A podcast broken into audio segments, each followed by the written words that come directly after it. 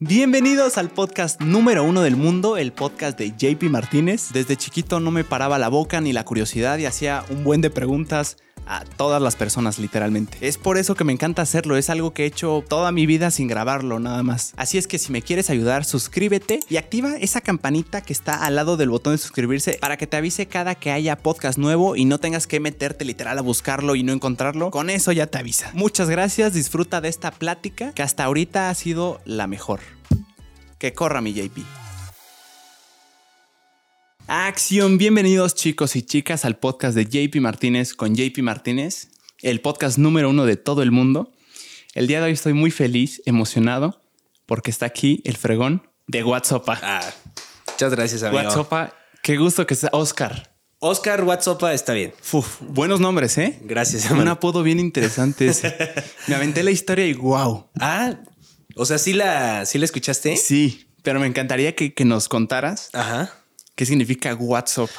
Ok. O sea, Eh, Está, está bien padre. primero, ¿eh? Gracias, gracias por invitarme y qué bueno que ya se dio la oportunidad, porque creo que llevábamos que unos tres meses platicando Sí. para que se diera lo de la entrevista y no coincidíamos. Sí, contexto, el buen Oscar es de... ¿Te gusta que te lleguen Oscar? sí, sí, claro. Sí.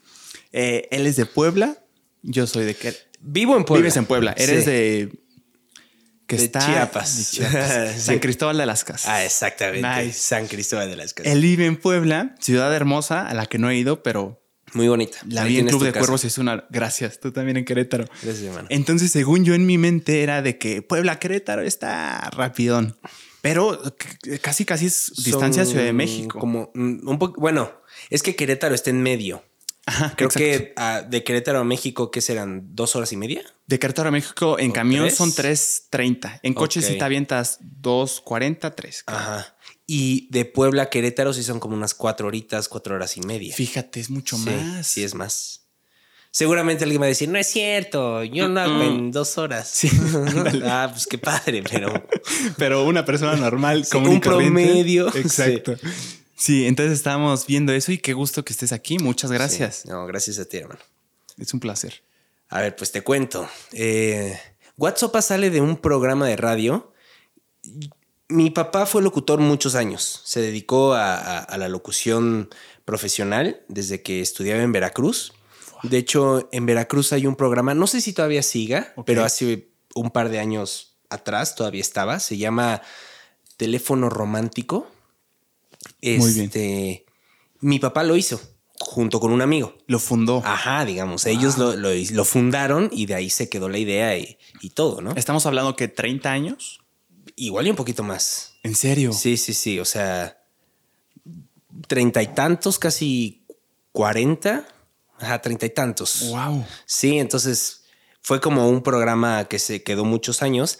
Luego mi papá se va a, a Chiapas con mi mamá, que mi mamá es de, de Veracruz. Nice. Este, se van a vivir a San Cristóbal porque ahí está la familia de mi papá y tuvieron ahí como, pues la oportunidad, ¿no? Sí. Este, y yo crecí, pues toda mi vida escuchando a mi papá haciendo comerciales. Este, tenía un programa que se llamó Un Lobo en la Noche. Un lobo en la noche. Un Lobo en la Noche. Este, y bueno, o sea, yo al escuchar a mi papá era como, wow, o sea, qué, qué interesante está esto. Me gustaría hacer algo parecido, ¿no? Ya, o sea, ¿tú lo acompañabas al trabajo comúnmente? Sí, claro. Ya. Como desde los cuatro o cinco años. No inventes. Sí, entonces pues estaba metido en el radio. A mí me encanta el radio, o sea, las radionovelas, todo lo que puedes hacer con temas sonoros. Eh, Es una locura. los ¿verdad? podcasts, por ejemplo, ahorita que están haciendo de muy buena calidad, los independientemente de comedia y todo, ¿no? Los, los temas de paranormal o de investigación y, y que te meten en este ambiente, ¿no? Te pones unos audífonos y estás en otro lado. Eso para mí es brillante, ¿no? Eso está bien interesante, Oscar. Las radionovelas a mí no me tocaron, Ajá. pero me dicen que sí era un tema. O sea, Sí, la claro. gente le fascinaban. Sí. Y, o sea, tú, por ejemplo, ¿te tocó la época de radionovelas? Sí. Tus papás las escuchaban de vez en cuando. Literal se sentaban, o sea, ¿cuál era el contexto? En el coche ponían la radionovela y todos en silencio. ¿Cómo, cómo era? No, fíjate que era, o sea, por ejemplo, no sé si sea en todos lados así, pero a mí me tocó radio de provincia, ¿no? Entonces llegaban algunos programas que compraban o, o- o retransmitían de otros lados. Entonces, por ejemplo, Mm. en las mañanas escuchábamos eh, uno que era eh, Tres Patines, no sé si lo ubicas. Uf, cubano, una chulada. Sí, sí, claro. Entonces, eran las mañanas justo antes de irnos a la escuela, entonces lo escuchabas mientras desayunabas o algo, pues ahí estaba, ¿no? La tremenda corte se llama. Sí, la tremenda La corte. tremenda corte. Entonces, pues ya escuchabas eso y luego en la tarde, eh, después de, no sé, algún programa de deportes o algo así, empezaba Calimán o Chucho el Roto. Esos ya no me tocaron. Uy, buenísimas. O sea, las tienes que escuchar. También de comedia esas. No, como- no, no. Calimán era un superhéroe y Chucho el Roto es la historia de. Bueno, la tienes que escuchar porque es como eh, este. De alguna forma antihéroe, pero al mismo tiempo es, es una persona que, que, que existió. Sí, en Querétaro hay algo así, la casa de Chucho el Roto, algo así. O Va sea, por ahí de una leyenda local. Exactamente. Mm, está muy interesante. Sí. Y en las noches, es así, nos, nos, eh, con mi papá o con mi mamá. A mi mamá no le gustaba mucho el tema de miedo, ¿no? Pero igual estaba ahí. En la noche eh, estaba la mano peluda. Tampoco me ¿no? De, tocó. Apague la luz y escuche. Hostia. Entonces, pues ahí estábamos escuchando y las historias y todo. Wow. Y al final, independientemente de que fueran reales o fueran falsas, en ese momento estás en la historia. ¿Sabes? Entonces, transportarte es mucho más fácil a través de los sonidos que a través de las imágenes. O sea, si tú cierras los ojos y escuchas el mar y escuchas tal, te puedes ir, te puedes transportar. Pero el tema del eh, audiovisual es que muchas veces no coincide con lo que tú estás pensando. O sea, a veces en las películas, vamos a ponerlo así, las, lo- las adaptaciones de los libros, Harry Potter. Tú te imaginas a Harry de una forma, te imaginas al, a los, al logro, ¿no? O al... Sí, ¿y ¿qué era? Bueno, algún Sí, monstruo. bien algún ignorante de Harry, no me ha aventado ni una. ¿No? Tienes pero que verla. que hacer- Ajá. O El Señor de los Anillos, si has visto alguna. Tampoco, hermano. Sí, soy bien inculto en el mundo de, no, no eres de la fantasía. Creo que todavía no te ha, no te ha tocado. Sé que es una locura, que, Sí. que son muy buenas. Son muy buenas. Son muy buenas. Pero bueno, eh, digamos que tú tienes una idea En tu mente después de leer el libro Claro. de cómo es, ¿sabes? Entonces, bueno, en primera instancia sí está el libro, pero si esa historia la hacen como eh, sonora nada más, auditiva, con esa imagen que tienes del libro o tal vez sin una imagen del libro, tú te puedes imaginar dependiendo de tus, de tus miedos, de tu contexto eh, Mm. cultural, etcétera. Sí, tú te imaginas cómo es un monstruo. Igual y tiene alguna representación de payasos, ¿no? O tiene una representación de cocodrilos porque te dan miedo o de lo que sea. Sí, tropicalizado de acuerdo a donde vives, lo que has visto. O, ajá, de acuerdo a tu imaginación. Entonces, Sí, cuando cierran claro. los ojos, es tu historia y lo que tú estás escuchando se convierte en tu todo. ¿Sí me explico? Tú la creas, tú estás escuchando, tú estás imaginando todo y visualizándolo. Por eso cuando hacen estas adaptaciones o lo que sea, es como, ay, no, en el libro estaba mejor o esto Sí. no era así o yo me imaginaba diferente. Pues sí. Pero en, un, en una radionovela no vas a tener ese problema. Porque la gente está imaginando su propia historia, su propio personaje. Le das unas características, pero la persona lo va a armar. Qué temazo. Yo nunca lo había visto así, ¿eh? O sea, de alguna forma podríamos decir que la televisión, que las series, las películas limitan tu imaginación a esto es así. O sea, esto es como te lo tienes que imaginar. Como que no te abre la oportunidad, no que esté mal. Sí, exacto. Simplemente el formato no te abre la oportunidad a que tú vueles. Y te lo imagines como tú lo que has visto. Sí.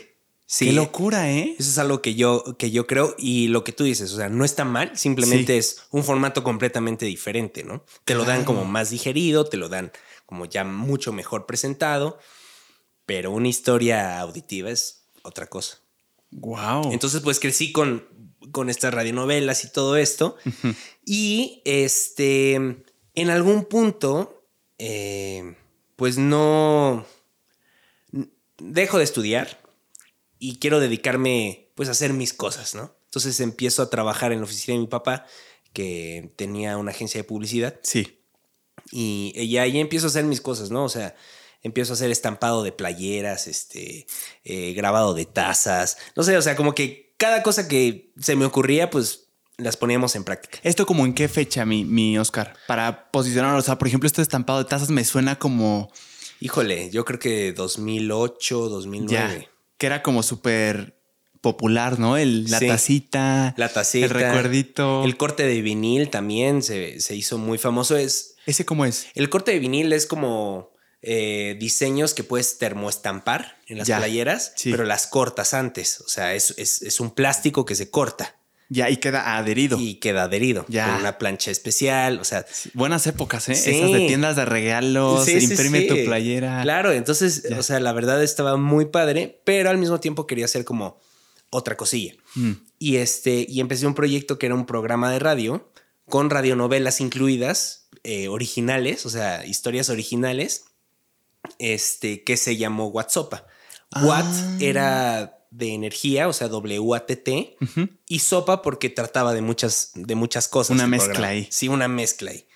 Entonces, este, eh, empecé con un amigo a hacer el programa y este, y un día pues ya se nos complicaba a los dos porque él se fue a estudiar eh, derecho. Se fue a estudiar y yo me quedo con el proyecto, pero pues ya no lo continué porque ya era como mucha chamba, etcétera. Y ya me dijeron, oye, si no te vas a estudiar, porque ya sabes, o sea, yo trabajando y todo, de pronto dije, no, sabes que ya no me voy a ir a estudiar, quiero una moto, ¿no? Y mi papá, pues estás, pero súper mal. O sea, si, sí, sí, sí. O sea, si no te vas ahorita, te quito todo. O sea, eh, la idea era que tú ahorraras para que te fueras, ¿no? Entonces, pues a ya. estudiar al extranjero. No al extranjero. Ah. O sea, digo, bueno, fuera. Eh, ajá, o sea, la oportunidad de volver a estudiar, porque empecé estudiando en, en Tuxtla, allá en Chiapas, Diseño gráfico. diseño gráfico, exactamente. Y después me salí, me salí como al semestre, y ya después eh, se dio la oportunidad de estudiar en Puebla, y pues me fui para allá. Que eso fue una locura, Oscar. ¿Es cierto que tú hiciste, no, decidiste que ibas a estudiar el mismo día que tu examen de admisión? Sí. ¿Cómo carajos pasó eso, hermano? Yo no me imagino. ¿Qué- qué- qué- ¿Ibas en mente en blanco literal? Sí, o sea, es que yo no, yo ya no quería estudiar. Digo, Ya. fue algo muy inmaduro de mi parte en su momento Mm. y hasta el día de hoy agradezco que, que pues me hayan dicho este ultimátum, ¿no? Porque sí, el- el- la universidad me dio muchas herramientas que, que utilizo todos los días, hoy por hoy, Ya. ¿no? Pero en ese momento yo estaba muy de malas, era como, yo no quiero estudiar, yo quiero ya hacer como mis cosas, según yo era, ya tenía la vida resuelta, ¿no? Sí, Sí. exacto. Entonces, este, ese día me acuerdo que llegué y fue como, a ver, a ver la lista, a ver qué hay, ¿no? Porque Ese día. Sí, porque llegó la universidad a hacer los exámenes allá.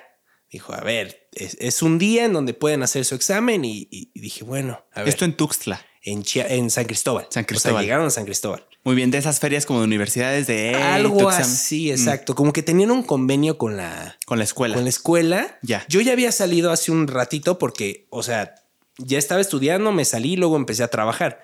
Pero me dijeron, Mm. oye, todavía aplicas, todavía estás en el tiempo límite, ¿no? Ya. Entonces, pues llego y fue como, a ver, en la, en la misma hoja, así en la misma como cartulina, ya sabes que te ponen de toda la oferta educativa y no sé qué. Fue como, ah, ah, mira, esto suena bien. Producción publicitaria, suena interesante. Pues ya, entonces a eso lo puse y a ver qué pasaba, ¿no? Y o sea, sí, todos los alumnos ya sabían a qué sí, iban. claro. Todo, Wow. y yo no, Es que, o sea, ¿qué- mi esperanza nivel? era que no, que no quedara. Pues. ¿En serio? Sí, claro. Como para decirle a tus papás, Sí, "Mm, pues lo lo intenté. lo intenté, pero pues ya. Ya. Ujú. Guau. O sea, me, me estoy intentando imaginar tu mente de, de chance el poco interés era como, "Mm, pues lo que caiga. Pues lo que caiga, lo que caiga. Ay, lo que sea bueno. Menos medicina, ¿no? Porque ahí sí iba. Sí, no, es una locura. Es una locura. Guau. Oye, qué padre, ¿eh? qué rockstar de tu parte. Gracias, hermano. Pero afortunadamente creo que fue la, la elección adecuada porque encontré, o sea, ni siquiera había visto la, La oferta. oferta dentro, ya ves las materias y todo eso, no las vi, o sea, solo vi la, el nombre de la carrera y dije, ah, ok, eso suena interesante. Y este... y- Producción publicitaria, dijiste. ajá, Ya. se llama diseño y producción publicitaria. Mm. Este, y me tocó en, en- en un momento muy, muy bueno en cuanto a maestros y todo, sobre todo en la parte educativa. Este, muy, muy buena. Y como que me fui encontrando, dije, ah, ok, o sea, esto es lo que me gusta hacer. Ahí em- me metí a, a- había una, un departamento que era de televisión. Entonces me metí ahí a, a editar, me iba todas las tardes a Mm. editar y cosas así. Entonces como que le empecé a agarrar mucho cariño. Y aparte antes, este, bueno, no sé si tú lo ubiques, pero antes se hacían las animaciones en Flash. Flash es una aplicación, Era un, sí, software. bueno, un software, un programa. Me suena perfecto. Ajá. No sé cómo bien, pero. Flash. Entonces, pues yo lo, lo aprendí a usar desde tiempo antes. Y, y me acuerdo que, o sea, los primeros trabajos que, que tuve de la, de la uni, bueno, fuera de la uni, era pues programación, digamos, programación slash animación en, en, en Flash. Avanzado la época, ¿no? Pues más o menos, ¿eh? O sea, iban de la mano, pero se dejó de utilizar Flash porque se dieron cuenta que era eh, muy lento, era muy Mm. pesado, pesaba las páginas. No, pero el hecho de que estuvieras estudiando programación en esa fecha. O sea, ahorita la bueno, no programación, programación, es un boom, ¿no? Sí, bueno, pero no, creo que es- eh, elegí mal las palabras. O sea, Ya. dentro de Flash tú podías como programar algunos botones y la animación que, Ya, que hiciera fotogramas y cosas así. Exactamente, o sea, que si le daban clic aquí iba a hacer esto y ta, ta, ta, ta, tal, ¿no? Entonces, a eso, a eso me dedicaba, ¿no? A hacer como este tipo de como páginas o animaciones dentro de la página. De estas intros de YouTube de música electrónica y. Ándale, como cosillas Ajá, así. Con figuras geométricas. y así. Ándale, o, o aparte eran literal, eran botones y, y te llevaban a ciertas acciones o hacías Ya, animaciones ya, dentro ya. de, o sea, Ah, está padre eso, ¿eh? sí, estaba muy padre.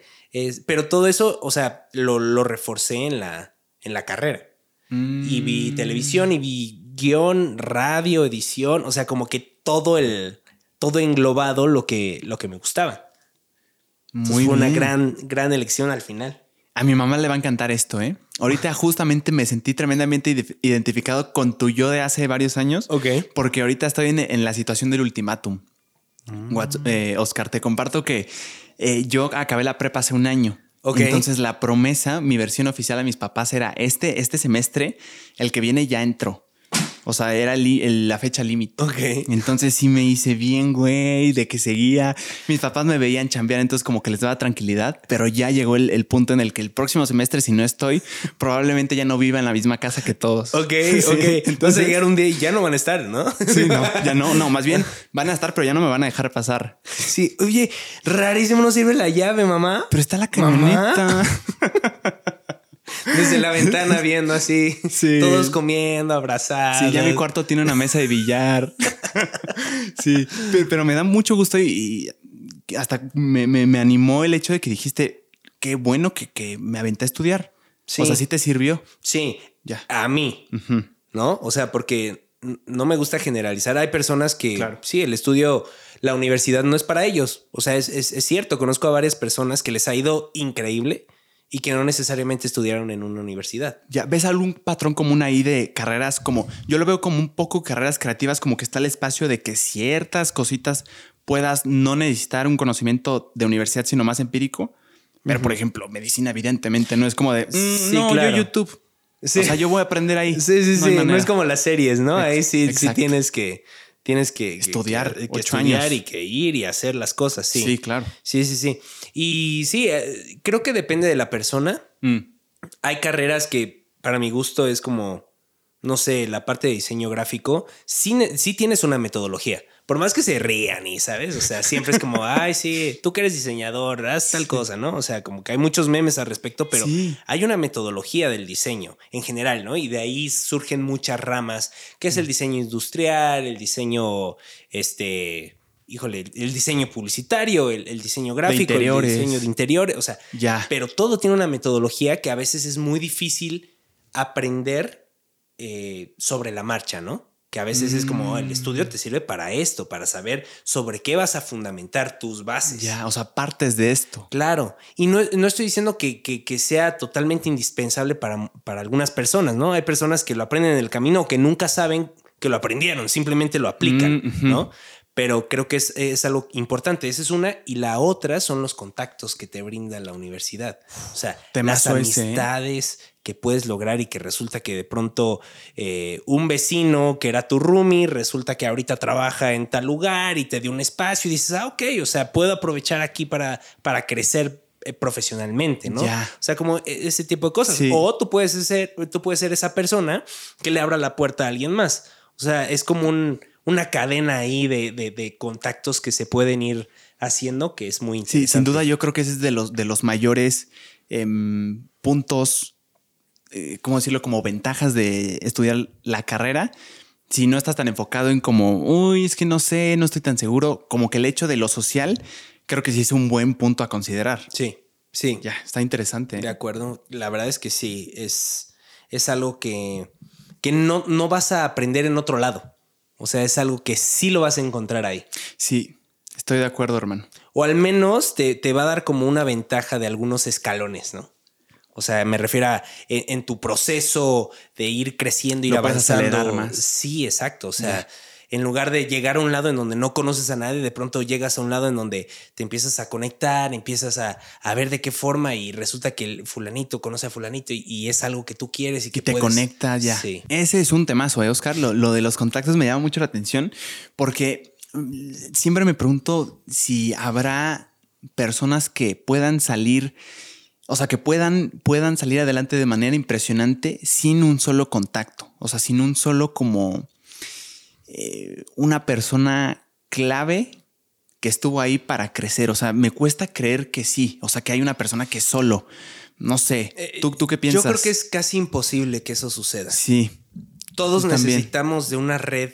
O sea, sea, llámese familia, amigos, este, eh, ¿qué más? Conocidos, lo que tú quieras, pero sí necesitas de alguien o de algunos para, para ir subiendo, ¿sabes? Y no me refiero a subir de mala forma, ¿no? O sea, subir encima de otros o...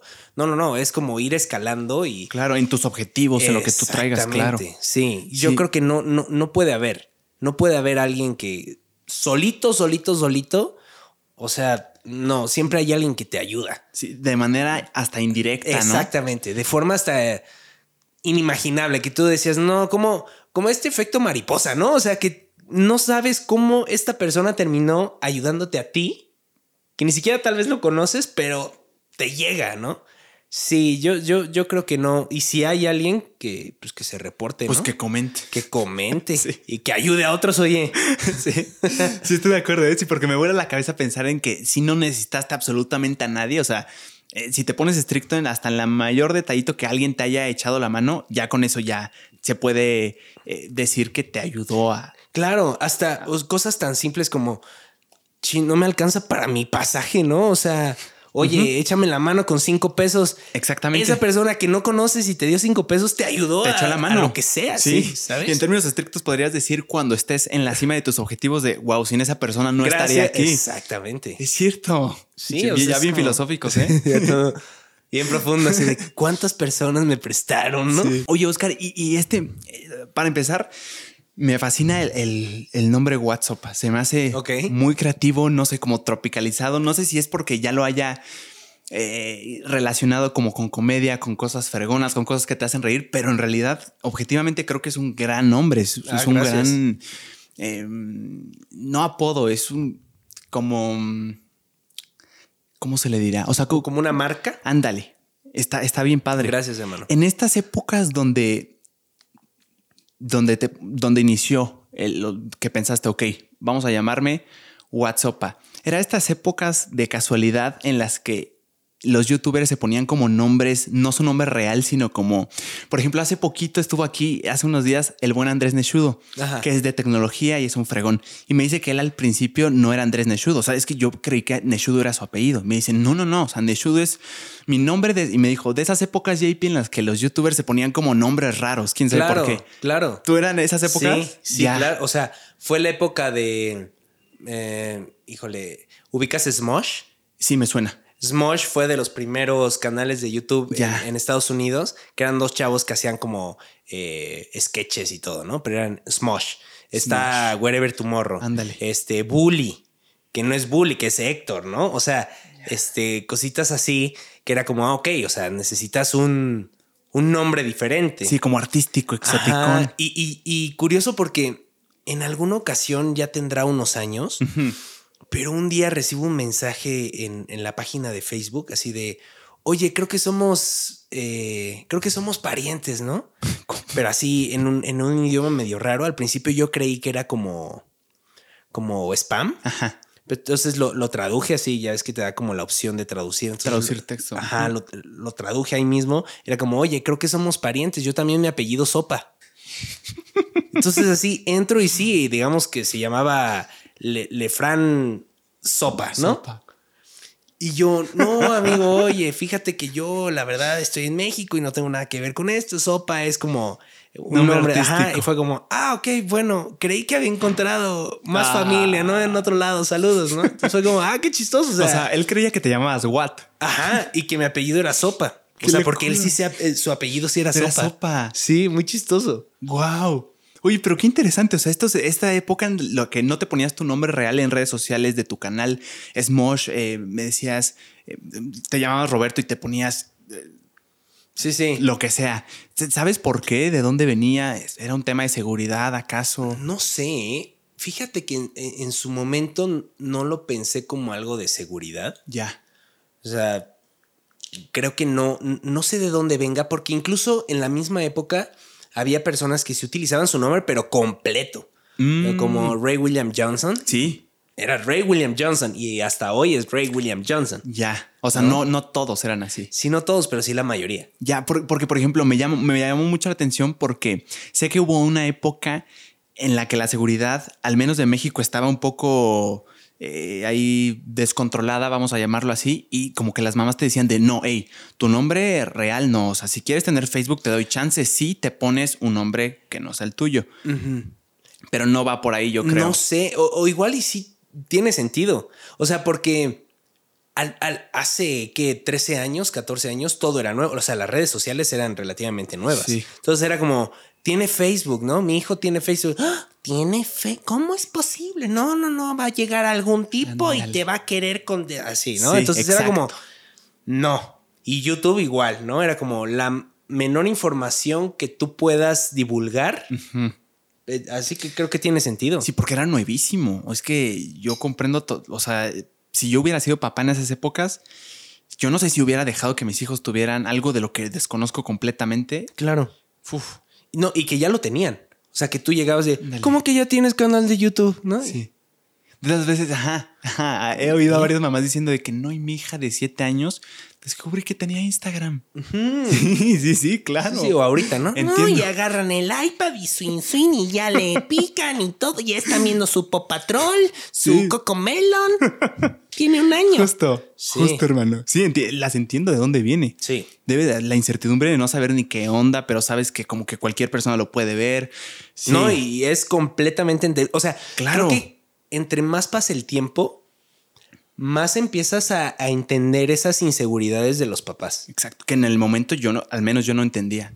No, nadie entiende. O sea, es como, es que no me entiendes, Sí, papá. de que no quieres que me divierta. Sí, tú, no me entiendes, no, no entiendes nada de nuestra generación, lo que Sí. tú quieras, ¿no? O sea, que tienes un problema constante con tus papás en ese aspecto, ¿no? No conozco la vida de, de todos. De todos, No, claro. de todos. Pero sí, entonces creo que va por ahí. Y, y, y ahorita, por ejemplo, que, que tengo un hermanito chiquito, tengo sobrinos y todo, sí es como, ajá, ¿qué estás viendo? Ah, ok. Y, y tú solito lo pusiste. Ah, ok. Entonces es como, sí te preocupa lo que están viendo. Sí te preocupa el control eh, Claro. parental. Sí te, sí te preocupa que incluso, bueno, YouTube en sus normas comunitarias creo que cambió no sé qué cosas para que ellos estén lo más seguros posible Viendo YouTube. O sea, si tú pones que el perfil es de niños, Ajá.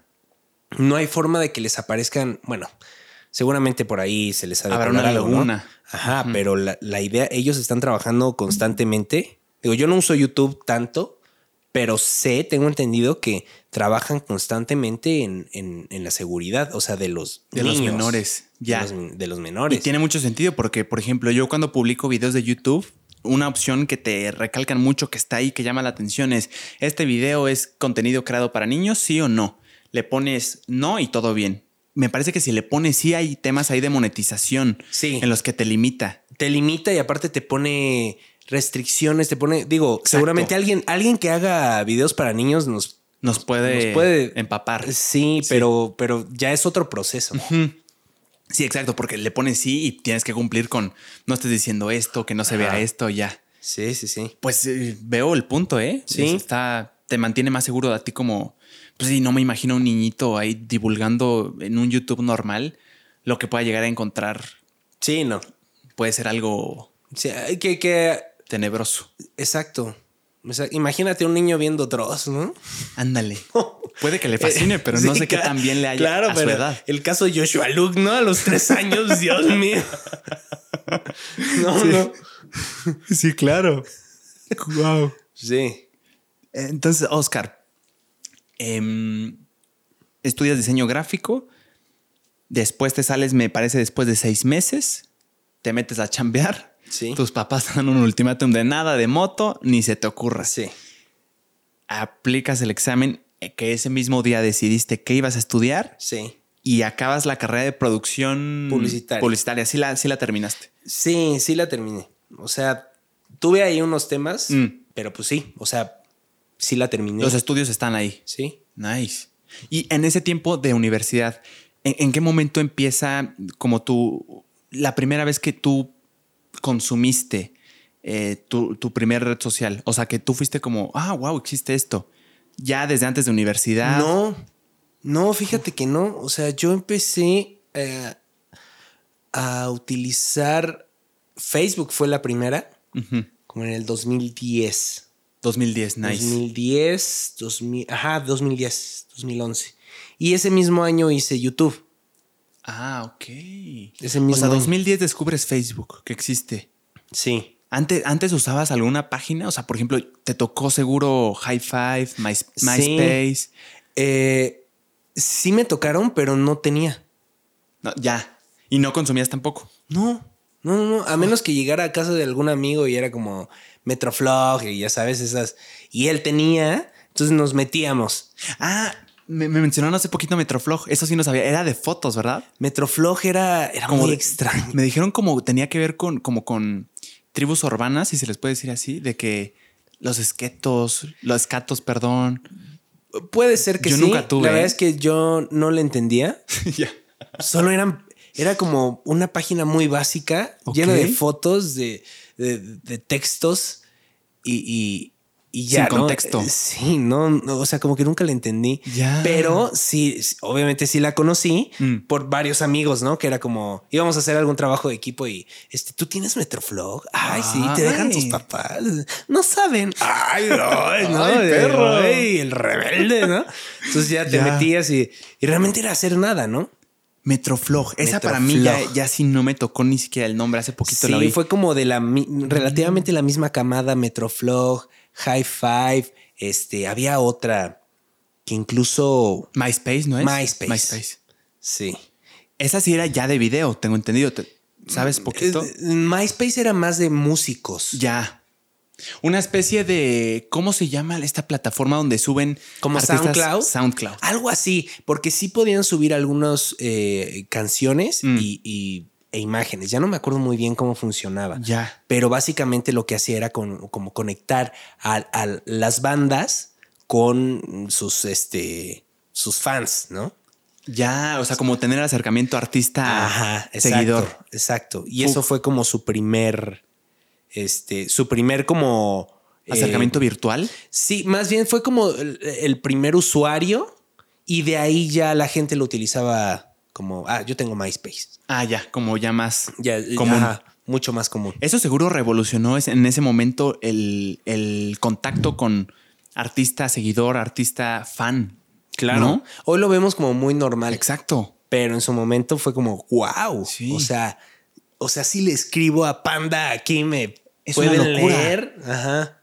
Yo me acuerdo perfectamente, no más bien, a mí me llama mucho la atención porque para mí personajes tan fregones y tan, tan importantes como Luis Miguel, Cristian Castro, artistas mexicanos que la, la rompen y la rompieron, yo los tengo en una imagen de wow, en un atrio de lo máximo.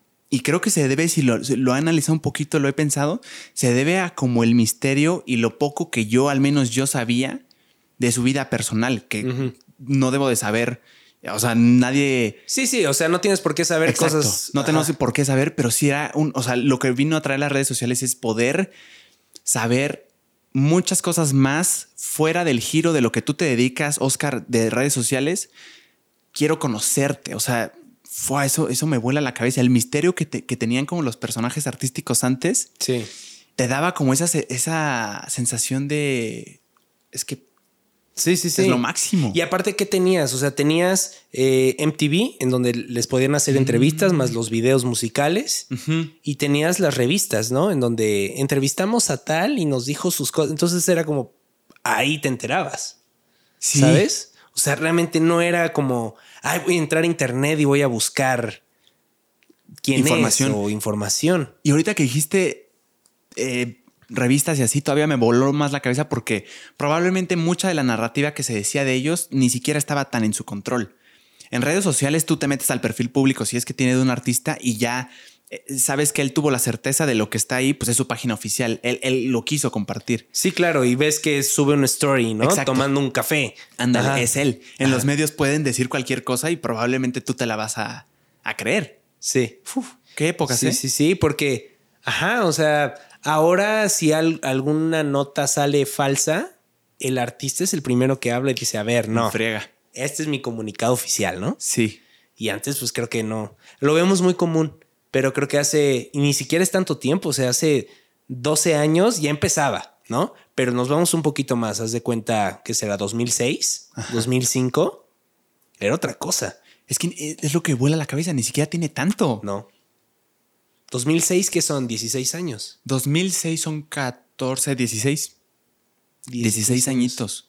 O sea, es lo que tiene de vida las redes sociales, al menos aquí. Más o menos. Está cañón. Y Vine, de, de- de- hablando de aplicaciones, Vine fue la primera aplicación de videos cortitos. Mira, creo ¿Que que, tú sí, sepas? que yo sepa, sí. Ya. Que yo sepa fue como Sí, la primera aplicación, o al menos la primera aplicación fuerte. Ah, No sé si había otras, porque me acuerdo que en alguna ocasión, cuando salió Vine, eh, al, al- en- al momento de descargar, Sí. este, te aparecían como otras opciones. Entonces era como algo muy parecido, pero era otra, otra red, ¿no? Que ya existía. Pero la que se popularizó, al menos de este lado, ¿no? Como este, Estados Unidos, América Latina. Latinoamérica. Ajá. Fue Vine. Este. Sí, fue una locura. Fue una locura. Fue una locura. Una tremenda locura. Llegó a, a romper en su momento el formato, lo, lo venía pensado largo. O sea, es que seis segundos yo todavía no, no, No. no entiendo cómo, cómo lo hacían. ¿Cómo seis lo segundos hacías? Fue una locura. Uf, Era como grabar rápido. Aparte, al principio no podías editar. O sea, no era como. Cortar. O sea, me refiero a que no podías mover eh, pedazos. ¿Sí Ya. me explico? Entonces. Era cronológico a fuerza. Exactamente. Entonces, por ejemplo, si querías hacer una conversación, era como grabar un pedacito, te ponías lo que te querías poner, Ya eras otra persona, pum, grababas No. otro pedacito y así. Al principio sí era. O sea, no, Hijo. no era como que, ah, ok, grabo primero estas partes y luego estas y ya las acomodo. No, eso salió después en, en otras actualizaciones. Ya. Pero al principio era así, corte, corte, corte, corte, corte, corte y, y- cronológico. Qué trabajo. Contexto a la gente que no entiende cómo esto puede afectar el modo de hacer videos. Imagínense esto. Si ustedes quieren hacer un sketch de dos personajes, pero ustedes son el mismo, y uno es em, Juanito, que trae una playera roja, y otro es el papá, que trae una sudadera y un gorrito, lo más fácil sería grabar corrido primero uno y después otro, cada quien su diálogo, y después lo cortas y acomodas a conveniencia de los diálogos que ya escribiste. En este caso, con la herramienta que me decías, Vine, al principio no tenía la posibilidad de manipular el orden de los clips. Sí, no. Entonces tenías que grabarte Juanito con la playera naranja, muy bien. Hola, ¿cómo estás? Y luego, chamarra, gorro, muy bien, gracias. Y luego quítate la Sí. No mames. Sí, sí, No sí. sabía sí, eso, sí, ¿eh? sí. O sea, al, al inicio, al inicio de Fu. Vine, así era. Sí. Qué trabajal, ¿eh? Sí, y luego No eh, no te daba opción como de subir videos fuera de la plataforma. O sea, Mm. todos tenían que ser dentro de la plataforma. No podías como editarlo en otro lado y meterlo. Mm, Era muy difícil. Había hacksitos, ¿no? Sí, había hacks. Justo te iba a decir eso. O sea, había personas que sí lo sabían hacer y te decían cómo y así. Pero era un tema. O sea, sí era complicado. Ya, o sea, si por ejemplo grabaste un viernes a tu amigo que se cayó de la patineta y dices, uff, lo voy a subir para que se burlen de ti, era difícil importarlo de, de tu galería a, Sí. a la aplicación. Sí, sí, sí. Ya. No sé si en las últimas actualizaciones, porque ya no llegué ahí, pero en las últimas actualizaciones no sé si ya te dejaba. O sea, realmente ahí eh, soy completamente ignorante de cómo funcionaba ya al final, Vine, antes de morir este, oficialmente. Uf. Pero sí, o sea, a mí me tocó que era súper complicado o de plano no podías.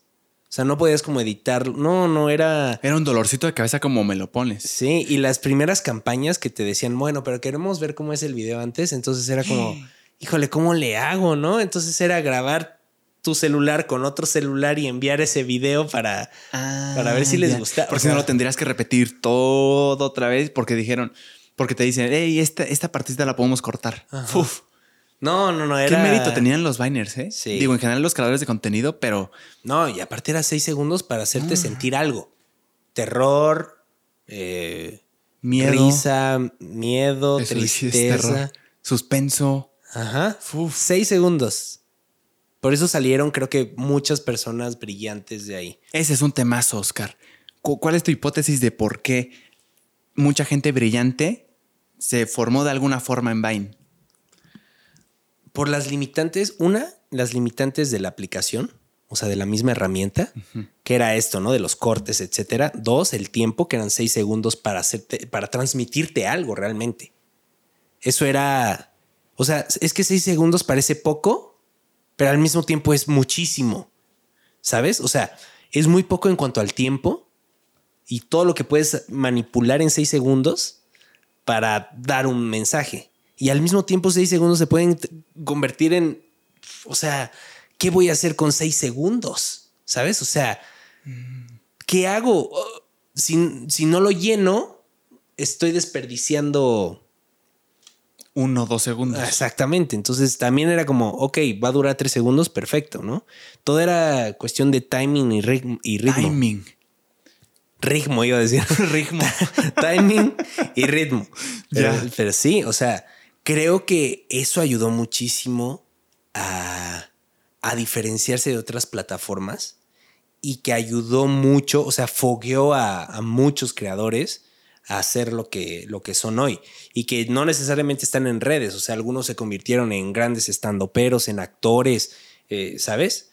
En, en- en personas muy, muy pesadas en el, en el En la industria. en la industria y hablo en la industria internacional, o sea, no, no estoy hablando solo de México. Sí. Hay muchos en Estados Unidos que crecieron ahí y que hoy están en otras cosas, ¿no? Sí, por ejemplo, hace poquito oía una entrevista de Logan Paul, lo admiro muchísimo, es un fregón para mí, en mi opinión, y me acuerdo mucho que él decía, y me voló la cabeza, de que el hecho de que él empezó siendo Viner y, y explotó en Vine, dijo que le dio las herramientas y le dio las tablas para justo el, el pacing, él le llamaba el pacing y el timing de sus videos. Entonces dijo que cuando Vine se le hacía al principio irreal que pudieras tú expresar algo como tú bien dijiste en seis segundos, decías que, ay, no sé, y ya luego se volvió experto en eso, se va Vine, muere Vine, y la otra opción más cercana era YouTube. Ajá, o Instagram, ¿no? Con sus videos de 15 segundos. Ándale. Formatos un poquito más largos, al menos el doble, 15 segundos. Entonces dice que él cuando se fue a YouTube decía, es que yo estoy forjado no para hacer un video de 20 minutos como lo es aquí. A mí me informaron, yo me formé en la escuela de Vine para 6 segundos, ¿qué carajos hago? Y dice que lo primero que él pensó fue, ok, entonces voy a hacer lo que ya sé hacer. Clipsitos de 6 segundos. Entonces dijo que en su mente un video de 20 minutos eran en realidad una recopilación de Vines, por así decirlo. Entonces tú ves esos primeros videos y es como un, un ritmo bien rápido. Ajá. Pero en realidad el video dura 20 minutos. Entonces, eh, ¿qué tal? ¿Cómo están? Yo soy Logan Paul, 6 segundos, pum. Y luego, oh, el día lo que vamos a hacer es esto, pum. Y otra escena, y otra escena. Y como que alimentar con el pacing rápido y como que una cosa diferente. Y, y como estas satisfacciones de dopamina que, que te da el algo nuevo, algo nuevo, algo nuevo. Y dice que, que toda la camada de youtubers antes y contemporáneos a él traían, vinieron a hacer algo diferente de lo que era YouTube, que era más como tú podías poner tu cámara, así como lo estamos haciendo nosotros, y habla si quieres 15 minutos con unos pocos cortes, pero no hay algo nuevo en realidad. Y dice que él co- como con tanto corte se creó de alguna forma un nuevo formatito. Sí. No que lo haya creado, pero sí como en esa época de pum, pum, pum, pum, escuela de Vine. Sí. De que venimos bien limitados. Corte, no corte, hacer. corte, sí, claro. Me Sí. voló la cabeza eso, ¿eh? Sí, tienes toda la razón. Y Uf. tiene mucho sentido. Incluso hoy por hoy estaba platicando con un primo que también se dedica a- al tema de, de creación de contenido y todo. Y estábamos hablando de esta serie para niños que se llama Coco Melon. Ah, creí que tú lo habías dicho de broma. No, no, no, Era sí. Paw Patrol, ese sí la sabía. Y Coco Eh, Melon dije, Coco ah, se Melon. la, se la inventó. Es de YouTube, ¿no? Creo que ahorita ya está- salen en, en algún canal, ya sabes, de, De cable tele. y así, ajá. Muy bien. Pero empieza, de hecho en TikTok es muy viral cuando los niños escuchan esa cancioncita de inicio que es como un pianito y... Ya. Cocomelon. Así ah, empieza. sí oído. Ajá. Qué bien lo hiciste. Sí, bueno, eso. Sí la he oído. Y no creo que lo Es escucho diario. O sea, no, no lo escucho diario, pero, Tienes pero es muy llamativo. chiquitos. Sí, tengo Es- primos yo chiquitos. creo que es por eso, y, ¿no? Y tengo un hermanito chiquito, entonces Ya. también, ¿no? Pero este, lo que estaba, lo que él me dijo, y es muy interesante, y creo que emona perfecto con lo que tú estás diciendo ahorita, es que ese, ese, ese canal se volvió de los más vistos, si no es que el más visto, y los millones de views y, y- y- y todo es porque los bebés no se despegan, o sea, realmente están como muy, muy enfocados en lo que está sucediendo en la pantalla. Y es porque los cortes no duran más de dos segundos o tres. O sea, escena uno, un segundo, otra toma, dos segundos, otra toma, tres segundos, otra toma, dos segundos. Y lo puedes cronometrar. ¿Tú lo Y- has hecho? Sí, son, o sea, ponte que la que más dura son cuatro segundos. Y ya. Y de ahí son corte, corte, corte, corte, corte. Y creo que viene de lo mismo. O sea, nosotros, por ejemplo, no sé si te pasa a ti, pero a veces estás consumiendo TikToks y de la nada le pones pausa al TikTok Sí. y te metes a otra plataforma y ves otro pedazo de otro video. Sí, claro. Y luego le pones pausa y, y te vas a otro video y luego regresas al TikTok Y luego te vas a WhatsApp a actualizar, nadie te mandó mensaje. y sigues. Porque nuestra, nuestra capacidad de atención se redujo drásticamente en los últimos años por las redes. Entonces, por eso no, no tenemos tanta, o sea, es muy difícil que nosotros enfoquemos 100% nuestra atención. Incluso cuando estamos viendo una película, de pronto es como, bueno, el teléfono, ¿no? Sí. o checas otras cosillas o lo que sea, a menos que estés como en el cine que realmente te quieras desconectar o lo que sea, pero de ahí en fuera es súper complicado. Sí, o sea, de piloto automático, al menos a checar la, La de- hora, sí, ¿no? Notificaciones que sabes que no te llegaron porque no te llegó ninguna, o sea, no te sonó nada. Pero dices, ay, igual no sonó por algo, ¿no? Exacto. Y checas. Entonces, sí, entonces nuestra atención ya no está hecha para lo que era antes. Por eso, esos cortes, o sea, tiene, por eso te digo que tiene todo el sentido, porque ya venimos de una escuela o de una generación en donde necesitábamos contar las historias así, porque la retención, no es la retención, perdón, la atención es, es muy corta. Sí. Está cañón. Está y ve ahorita, cañón. o sea, los niños ven cortes cada dos segundos para, porque viene algo nuevo. Chiquititos, además, Sí, niños chiquititos. sí. A nosotros nos tocó, de- eh, nos tocó seguro ver películas más largas. O sea, por eso nos aburren las películas de antes, no porque la trama no esté interesante, sino porque Sí, unas Era escenas larga. que duran 30 segundos, ¿no? Sí. Y ahorita ya estamos acostumbrados a pum, pum, corte, corte, Exacto. corte, corte, algo nuevo, algo nuevo, algo nuevo. Está eso, cañón, eso ¿no? se oye interesante, pero sin duda puede tener un daño, ¿no? Pues no sé si un daño, más bien es algo diferente y es algo que tenemos que empezar a tomar en cuenta en la construcción de nuestras de nuestra comunicación. Pero es que si así vamos, Oscar, eh, no quiero decir miedo, pero sí, ¿qué, incertidumbre hay de que si, si, si ya fueron seis segundos, ¿qué sigue? Sí. O sea, siento que va a haber un punto en el que no puedas, o sea, ya no puedes cortar más. Sí, sí. Y de hecho, hablando de películas o regresando un poquito a ese Sí, tema sí, y-. Y, de los cortes de seis segundos o no sé si, si te ha pasado, pero de pronto hablas con alguien más grande. O sea, estoy hablando de algún abuelo o algo así. No digo que a todos les haya pasado, pero ah, yo sí tuve, eh, o sea, la oportunidad de platicar con alguien ya mayor de edad que vio una película de Marvel y dijo es que me mareo. ¿En serio? Sí, claro, o sea, porque es como pum, pum, pum, pum, pum. ¿Sabes? pobre abuelito. Sí, es ¡ah! no, no entiende nada. O sea, de pronto es como demasiada información. Ellos vienen de otra estructura de información, ¿sabes? O Nunca sea, lo había visto así. que era mucho más contemplativa. O sea, es otro ritmo. Gracias por poner eso en la mesa, ¿eh? Yo siempre consideraba lo nuevo, pero lo- los pasados no es que se hayan adaptado, porque no tienen que adaptarse. Por mucho tiempo fue así para ellos. Sí, claro, es un bombardeo. De pronto es como, ay, no, no me gustan. Pues sí. O sea, se entiende perfecto que no te guste, que prefieras algo mucho más tranquilo. Sí. Y que tenían su propósito. Por ejemplo, estas escenas pano- panorámicas no, de, de zoom lento de 30 segundos tenían un propósito y la teoría del cine seguro te dirá. Sí. Lo que querías mostrar aquí era que el personaje se sentía encerrado y poco a poco. Ajá, ajá. Fua. ¿Crees, crees que poco? Bueno, es que es, es evidente, pero ¿crees que estamos perdiendo el sentido de sorpresa, la capacidad de sorprendernos de alguna forma? Por tanta exposición a dopamina de que tenemos satisfacciones inmediatas como rapiditas y constantes. Es- ese es el riesgo que yo veo. Mm, Puede ser, ¿eh? O sea, creo que tienes to- toda la razón. Y también pongo en la mesa que, que tal vez nos estamos mal acostumbrando a lo que es la sorpresa.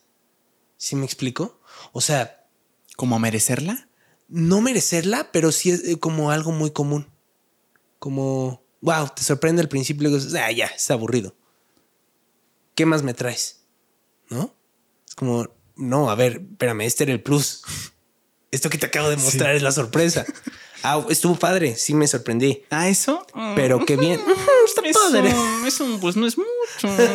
Me han sorprendido mejor, sí, pero o más bien nos han nos estamos convirtiendo en adictos a la sorpresa.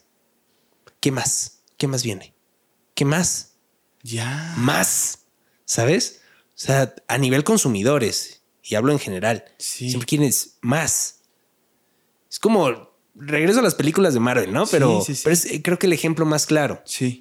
O sea, al principio era como, sí, la sorpresa, y ahorita que ya nos dan tantas cosas y tantas sorpresas y todo es como, ah, está padre, pero ya ni la veo. que ni siquiera puedes definir la sorpresa. O sea, en una película hubo cuatro sorpresas. Salió este y luego salió este y luego con esto hizo esto. Ya. Y en la siguiente película es que, no, pero es que ahora sí viene lo bueno, ¿eh? O sea, esta estuvo buena, pero esta que viene es mucho mejor, ¿eh? Y viene una sorpresa enorme. Entonces sales decepcionado porque dices, oye, no, no hubo sorpresa. No sé, o sea, Está ¿sí me bien explico? interesante. Estamos como nuestros niveles ya están muy altos de, de. ¿qué más me vas a dar para que yo me sorprenda? Uf, Y nos gusta, nos gusta sorprendernos, pero cada vez es más difícil. cada vez es más difícil sorprendernos. Cada vez es más difícil hacer que alguien se sorprenda. Cuando le cuentas una anécdota a un amigo, está acostumbrado a ver anécdotas cortadas de 15 clipsitos de podcast de 15 segundos de pum pum, dame lo que quiero y ya. No me hables de, o sea, dame la información bien concretita. Probablemente en el futuro vamos a aburrir a las personas contándote anécdotas de 5 minutos que si las cortas y las editas bien, te pueden resumir en 15 segundos. Sí, o un día van a ver este podcast y se van a decir, bueno, eh, pero está muy largo. Exacto. Eh, Resúmelo en un minuto, ¿no? Qué temazo ese, ¿eh? Está cañón. Uf. Otra, otra cosa que me vuela la cabeza, hermano. Diste una TED Talk. Sí. Qué chingón, hermano. Muchas Ah, felicidades. Digo, el contexto para la gente que tal vez no sepa qué es una TED Talk. Es una, no sé si organización, quizás esté Sí. mal, mundial, Sí. tengo entendido, donde el propósito es impartir conferencias que tienen cierta duración. Sí. Eh, Platícanos tu experiencia, hermano. Felicidades, ¿no? ah, Antes muchas que gracias. Ay. O sea, muchas al menos gracias. en mi mente no cualquiera, ¿eh? Muchas gracias, hermano. Este estuvo muy bonito. Fue una experiencia bastante. eh, hablando de sorpresa, bastante sorpresiva para mí cuando llegó la oportunidad. Este. ¿Cómo fue? Pues un día me hablaron y me dijeron que si, si conocía a Ted. Y yo, ah, sí, claro. sí, sí, las conozco. Sí, ¿por qué? Ajá. Y me dijeron, bueno, ¿te gustaría dar una plática? Y fue como, wow, o sea, una plática TED, pero ¿de qué voy a hablar? ¿Sabes? O sea, ¿Qué estaba pasando en tu vida, Oscar? O sea, ya, ya estabas haciendo personajes. Sí, Ya. Sí, sí, sí. Y de hecho, estaba a punto de dejar un personaje que de vez en cuando regresa, pero fue el primer personaje que abrió las puertas de muchas cosas, que fue el personaje de la mamá. Claro. Con- Icónico, ¿eh? Con un suéter naranja. Este. Digo, tal vez algunos que estén viendo el, el podcast, pues ya no les tocó, pero hace siete años más o menos que salió.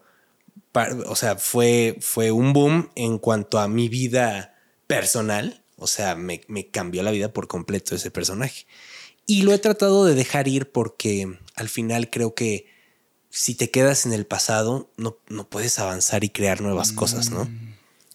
Entonces, sí, era, era una época en donde yo estaba decidiendo ya empezar a decirle adiós. No oficialmente, no es que no lo vuelva a hacer nunca, pero, pero cada vez es más, es, es- más difícil verlo, ¿no? Y En como dices, no es, probablemente no es que no te guste, no es que lo odies, no es que no te guste que la gente te diga el de la mamá, no es que va más por, por un tema de, de que, Oscar, de como no encerrarte en algo que al final te termine esclavizando.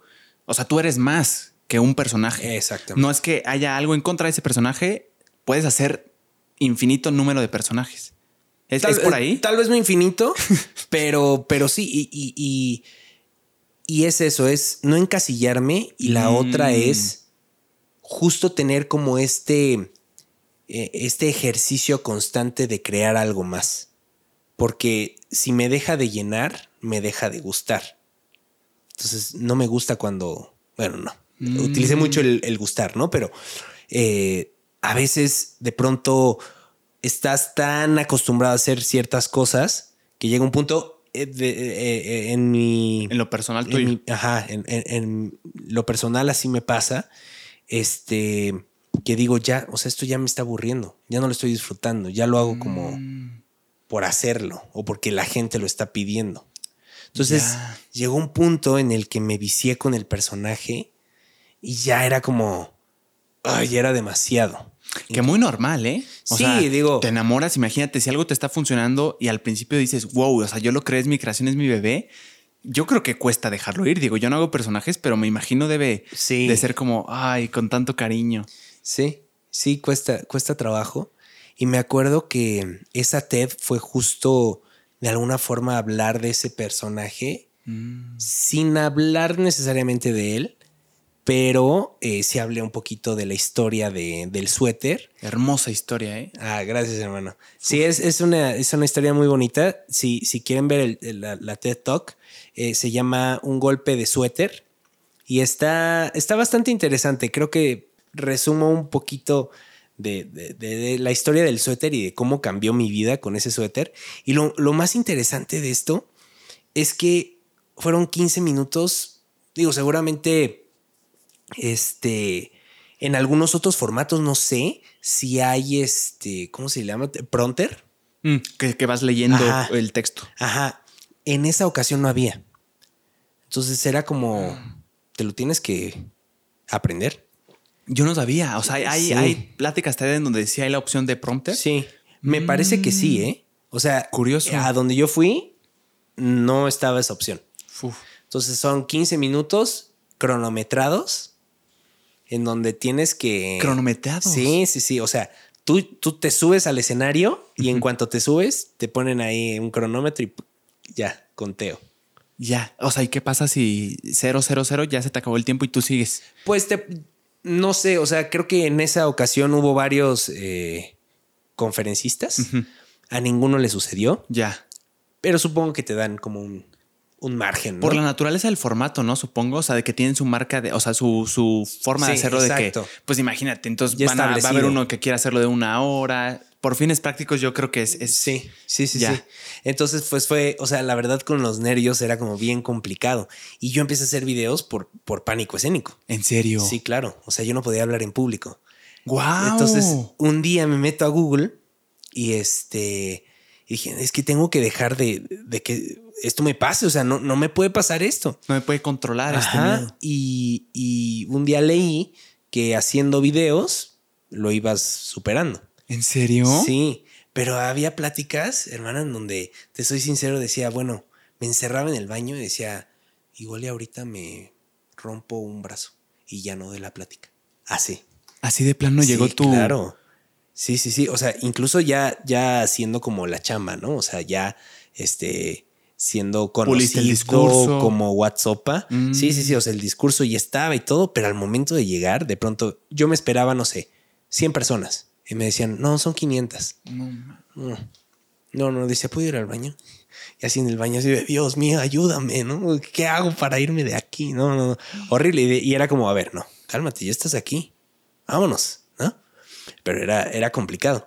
Entonces, como que también esto se junta con, con TED, que fue relativamente antes de pandemia. Creo que fue en septiembre, antes de que... De que todo se fuera al carajo. Sí, sí, sí. Este soy yo. Este soy antes yo. de que todo se fuera al carajo. ¿Ese qué peli es, eh? ¿Es la de No la sé. fiesta? Creo que sí. Sí, ¿verdad? ¿Cómo se llama esta fiesta? La fiesta más épica. La de. Ay, no sé. No, bueno, no me puedo dos. acordar.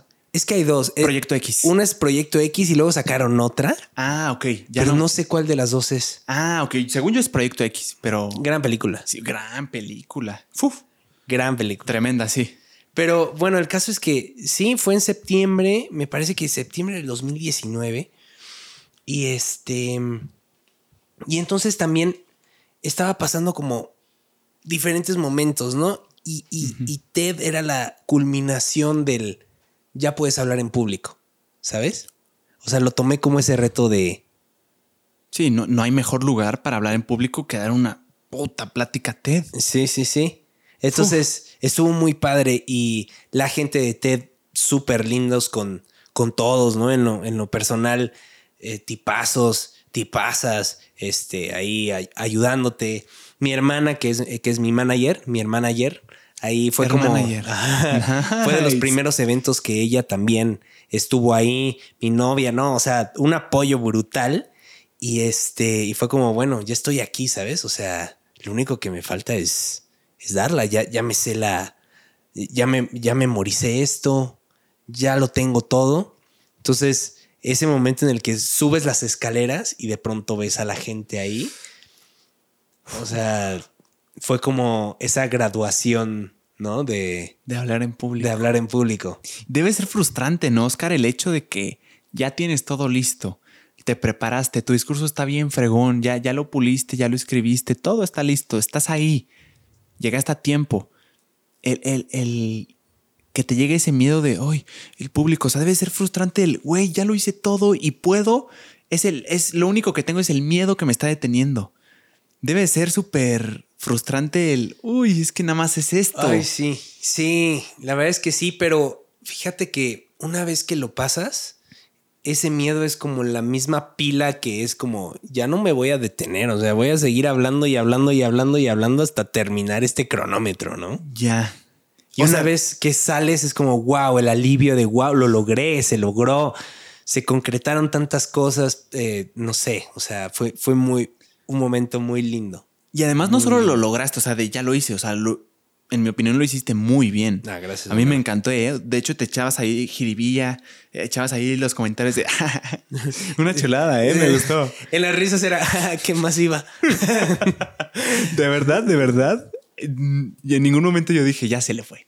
Ya, ya no sabe qué decir. Ay, no sé. Es que la Qué línea bueno, está qué- muy qué bien bueno que me lo dices. Qué bueno que si alguien lo dices. quiere ver, es una chulada. La historia y el... ¿Cómo se dice hermano. cuando es un factor sorpresa al final que no te esperabas? Pues sí, o sea, puede ser como. Que, que todo, que conecta la historia y la Ajá, ajá. Es una chulada. Gracias, hermano. No, de verdad te lo digo.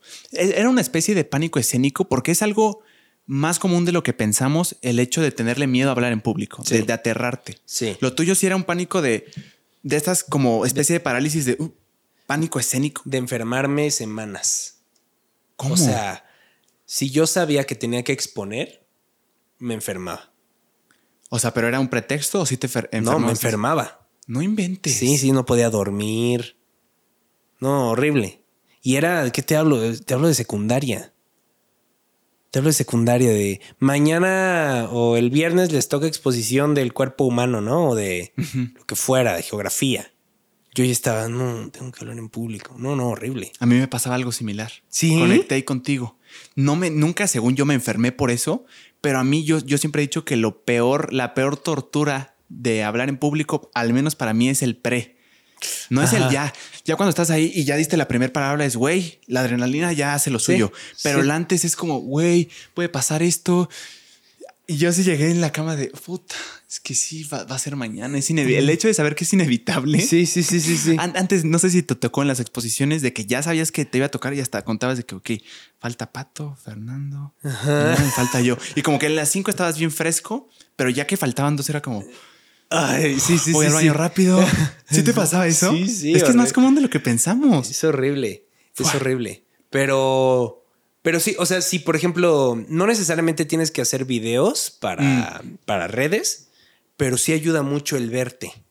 O sea, el, el que tú hagas como una exposición o si traes un, un tema importante en cuanto a vas a presentar algo, un examen final o no. Si, si tienes un problema como de todos los días, de híjoles, que tengo que hablar en público y me cuesta mucho, grabarte y verte ayuda mucho ¿Por qué crees que sea? porque ya sabes cómo te ven los demás y puedes tú modificar cosas que no te gustan. Por ejemplo, muletillas. Este, no me gusta que me muevo mucho las manos. No me gusta que me tambaleo. No me gusta, Que te muevas en círculos nada más. ajá, o no me gusta que cuando hablo de pronto como que bajo mucho la voz, ¿no? Entonces todo eso te das cuenta. Y si eres consciente y lo trabajas, mejora muchísimo. Tu confianza es como, ok, ya sé que me está fallando, sé cómo lo puedo mejorar. Ya, lo haces consciente. Claro. ¿Te, te llegó a pasar que te ponías nervioso y te ganaba un poquito el nervio y se te, Sí. se te faltaba el oxígeno? O como que de pronto, 5 de octubre de mí, no Exacto. ¿Te Sí. llegó a pasar? Sí. Fua, es horrible, es horrible, es horrible. No, una vez me acuerdo que me Porque pusieron- sabes que te estás viendo bien imbécil. ¿No? A mí es lo que más me Cada duele. vez que pasa es como, Dios, ya, por favor. Sí. Llévame. Sí, pero es que ¿sabes qué es lo que, me parece eh, fuera de este mundo? Que, que si lo analizamos bien, hay como palabritas clave de lo que te da miedo. No tiene que ver contigo, sino con lo que tú piensas que la gente está pensando de ti. Como el juicio es lo que a mí, al menos a mí, he analizado que me aterra. El juicio de las personas. Sí, sí. No mames. Sí, claro. Fu. Pero. Ah, es que Perdón, me dejé de escuchar. Sí, es que le bajé. "Guau". Creo que no quiere que hable ya. Te imagino. Oye, nunca lo he intentado. A ver, literalmente habla así de A que. ver, hace cuenta hablando. estás diciendo cosas horribles y de la nada. No, es que la verdad es que no me. ¡Vámonos! Oye, nunca lo había hecho. ¿eh? Em, algo ibas a contar, perdón, te interrumpí. Interrumpí. Mi emoción lo interrumpió. No me acuerdo, Eh, pero. estábamos hablando de cuando se te corta la voz y el oxígeno Ah, ya no sí, te alcanza. pero fíjate que algo que creo que. Bueno, se, me- se me, se me fue, ya no sé de qué No, estábamos. pasa hablando. nada, ahorita regresa, Oscar. Pero sí. Así, yo soy de San Cristóbal. Regreso de Hasta el un bucle horrible, ¿no? Pero muchas gracias ¿Qué por la invitación. Bueno, muchas hermano. gracias. Este, alguien tomó de este vaso. Entonces. ah, pero em, del juicio, estábamos hablando sí, del, del juicio. Estamos hablando del juicio. Pero Sí. algo te vi emocionado, hasta me dolió. Em, Ah, ya sé, un día, chula. este, me acuerdo que estábamos en clase de inglés o de francés y me ponen a hablar. Para empezar, pánico escénico, ¿no? Y luego se te traban las palabras. En es- inglés. sí, en inglés. Claro. Y empezaba como, the, the, the, y ya solo dije, no lo puedo decir. que es Y- un círculo vicioso nada Sí. más. Entre más lo intentas, y- peor lo dices. Sí, y literal me vi como personaje de anime que de pronto temblando y la, la lagrimita. La vena así. La lagrimita cayendo en el libro. Y me salí corriendo. así. ¿En serio? Sí, porque fue como, ¿qué me pasa? ¿Sabes? No puedo hablar. ¿Es real esto? Sí. ¿Te saliste corriendo? Pues no corriendo, pero, pero sí solo me levanté y como, ya me voy y me fui. Me fui No, al baño o algo así. Wow. Pero, o sea, te pusieron a leer. Sí, me pusieron, o sea, digamos que todos estaban leyendo y yo me trabé y, y fue como, ya, ya, La gota que derramó el vaso. la gota que derramó mi ojo, ¿no? Porque empecé a llorar. Wow. Sí, entonces fue como, bueno, Sí, ya- era un tema. Sí, era un tema, era un tema. Era un tema. Pero sí, a- o sea, afortunadamente con el tiempo lo Lo fuiste Lo superando. controlando sobre todo. Si crees esto, he oído como tips para perder el miedo a hablar en público. Y es como tip principal. Lo mejor que puedes hacer es hazlo. O sea, que te salga como salga, pero hacerle saber a tu mente que el miedo no te controla y que pase lo que pase, ya lo hiciste.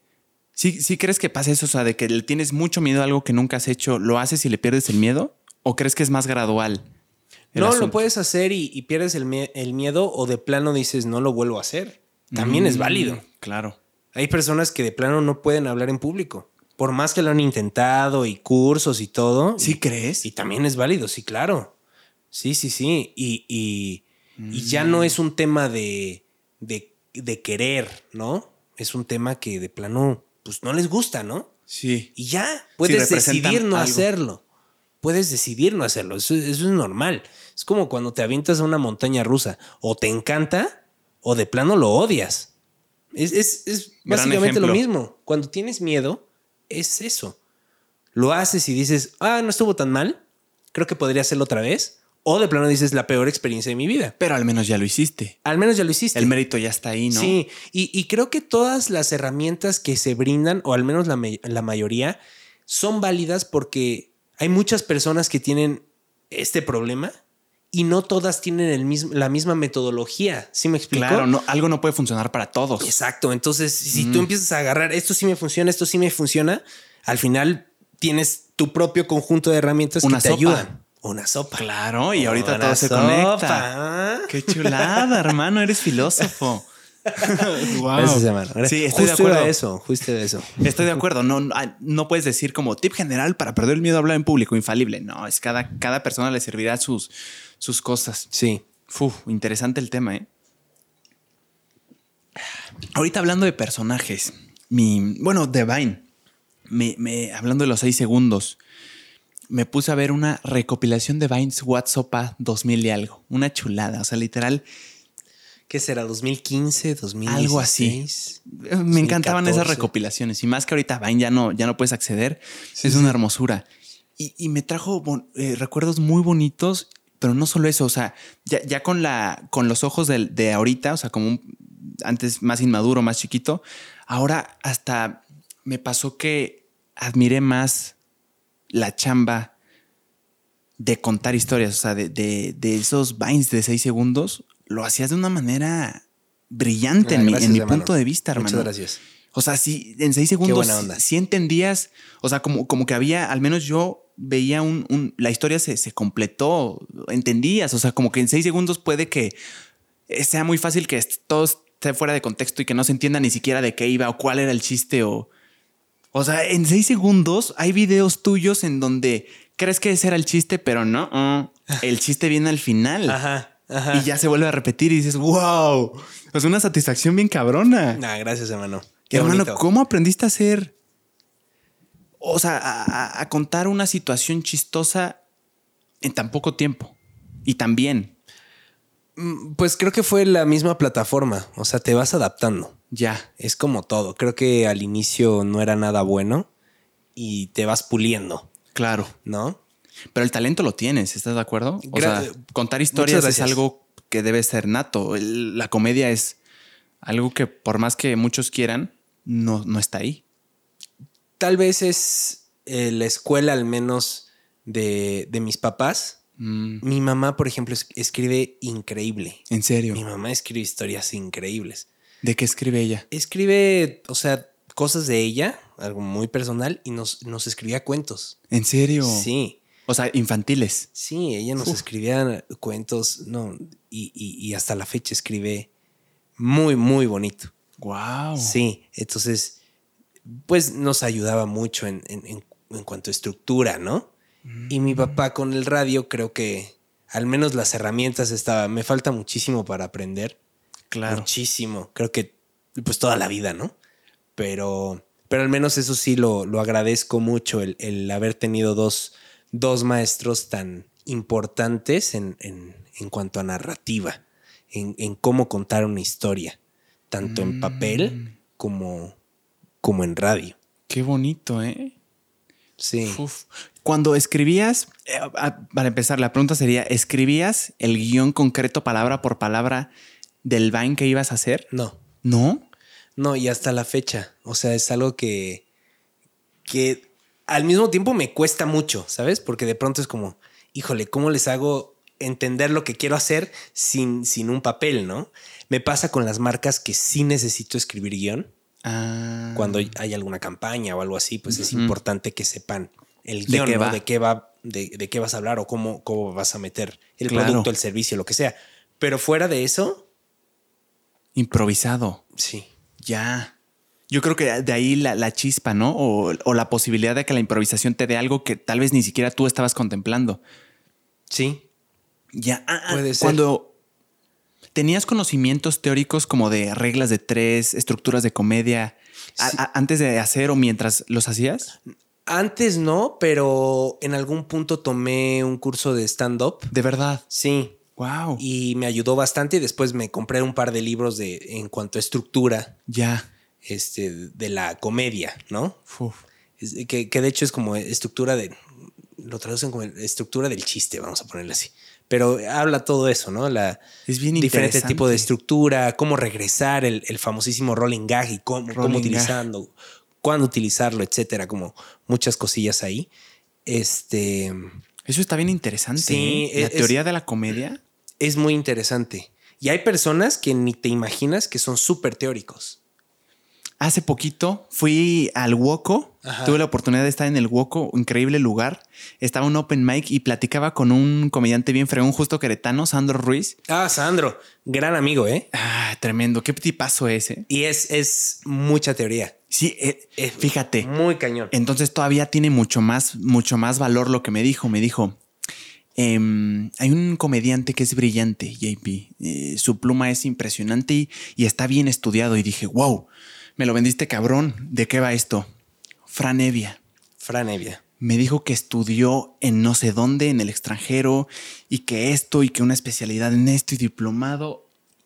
Y, y son, a mí me impresionó porque son cosas que a veces como consumidores damos por hecho de que, ay, mira, el Fran, el, el Oscar, el Sandro son bien chistosos. Es y bien chistoso. Era el chistosito del salón. Ajá. Eso era. Iba a ser lo mismo. Exacto, pero pues no quiero. Ajá. Yo, No soy- me- yo doy más risa, pero no prefiero dedicarme a lo mío. y, y me, wow, o sea, hay, Sí. hay mucha teoría que, que sirve. Y Sandro es buenísimo, ¿eh? Sí. Y, y- y les, o sea, y, y utiliza mucho la teoría. Sí. Sí. Y muchos, muchos comediantes, este, aplican bastante teoría. Y saben, o sea, no es como que escriban y, ah, creo que esto es divertido. No, no, no. O sea, la, la- la utilizan en, en todo su show. Sí. O sea, por ejemplo, Sandro a mí me decía de que em, lo- los grandes teóricos o, estu- o estudiantes de la comedia te saben decir de que tú les presentas algo y te dicen por qué, por qué es chistoso. O sea, tienen tanta teoría que tienen la suficientemente información y conocimiento como para decirte por qué esto da risa. Sí. Cosa que a mí me vuela la cabeza. Poder explicar por qué algo da risa. sí, sí, sí. Es como explicar un meme, ¿no? Exacto. ¿Cómo lo explicas? Es, es puro contexto. Está cañón. Wow. Entonces tomaste, to- tomaste Sí. curso de stand-up, leíste tus libritos. Sí, este, di shows también de stand-up, pero al final como que me decidí a, a conferencias. Ya. Te- ¿Tuviste tema ahí, por ejemplo, en tus primeros stand-up con el, el miedo al público? Claro. Sí. Sí. Sí, sí, sí. O sea, el, el miedo ahí está presente. Creo que no lo voy a superar, más bien es controlarlo. Y cada día lo controlo un poquito más. Ya. Pero, pero no sé si un día voy a dejar de sentir miedo y creo que no quiero dejar de sentir miedo. Porque lo utilizas a tu favor. Sí, claro, porque es como ese nervio que te ayuda a mejorar, ¿sabes? O hasta que lo mantiene interesante, puede claro, ser, ¿no? lo mantiene Uy, interesante. eh, obviamente no es aburrido. ¿no? Exacto. Si no estaría de hueva. Y por otro lado, creo que te hace pensar en lo mucho que te falta, En lo mucho que te falta. en lo que, que no has llegado a, a ese punto de ya no sentir, ¿sabes? Ya. Que, que si lo llegas a sentir de alguna forma, puede ser hasta desilusión. Sí. No el hecho de saber, Como, ya cabrón, no me estoy ya no emocionando, ya no. Sí, exacto. No creo que llegue- se llegue a ese punto, ¿tú crees? Yo creo que no. O sea, sabes, por ejemplo, has oído de estos, de estos casos en los de la persona que escaló el monte Everest. Resulta que era su objetivo y la montaña más alta de todo el mundo. La escala y, ah, cabrón, ya no hay más. O sea, de alguna forma esto era en mi mente el top, mi objetivo, no último, pero al menos en escalar sí. El hecho de escalarlo y cumplirlo dicen que muchas veces es como una desilusión de ya no hay más. O sea, ¿cuál es mi objetivo ahora? Creo que tu- la, la mente es muy poderosa y solita transforma tus metas. Entonces, por ejemplo, ya llegaste Mm. a, sí, pero a ver, haz hazlo cuatro veces, ¿no? Por eso también hay, güey, es que es la quinta vez que están en el Everest, ¿no? Y quieren ir, bueno, no sé, estoy inventando, ¿no? Ahora pero sin respirar. ahora sin oxígeno, pero en esta zona, ¿no? Cositas así que dices, Ya. wow, o sea, ya son como tus metas. Ya, ya, ya. O sea, tú le puedes ir agregando Claro. objetivos. Y lo vas agregando. O sea, Mm. al final tú solito eres como cuando haces ejercicio. ¿no? Es, es esa lagartija extra. Y dices, Ándale. ¿y si hoy hago 21? Hice Gangster. 21, ¿no? Sí. Y al otro día, pues haces 22. Tal vez al otro haces 18. Pero la idea es como seguir. Más, más, Ajá. más. Ya. De pronto hay, hay veces que dices, no, no me duelen mis brazos, creo que no hice suficiente. Ahora. Bueno, no me ha pasado, pero siempre me muero de dolor. Qué interesante forma de verlo, ¿eh? O sea, de alguna forma siempre puede haber un objetivo más. O sea, puedes hacer las cositas más. un- con más interesantes, por así Sí. decirlo. Y, y fíjate que también creo que las metas cambian Mm. y los sueños cambian y es completamente válido. Porque de pronto te casas tanto con un sueño, con, con una historia, con un, Con tu ¿sabes? objetivo. Con un objetivo que no te das cuenta de todas las oportunidades que están alrededor. Y que puedes desaprovechar por ir por un objetivo que realmente no todos pueden cumplir los objetivos que se proponen, Claro. pero puedes cambiarlos y no pasa absolutamente nada. O que te dejó de interesar. Sí, y te deja de interesar y no pasa absolutamente nada, ¿no? Y puedes cambiarlo. Entonces creo que eso también es, es una forma de, de mantenerte vivo, ¿no? El, el, hay personas que se desgastan tanto en un sueño y no lo consiguen, que desperdiciaron tantas cosas bonitas de la vida que a veces es, no pasa nada, porque nos han vendido esta idea de tú persigue tu sueño y consíguelo, ¿no? Persíguelo y consíguelo, persi- persíguelo y consíguelo. Así son los sueños, perseverancia, constancia, trabajo.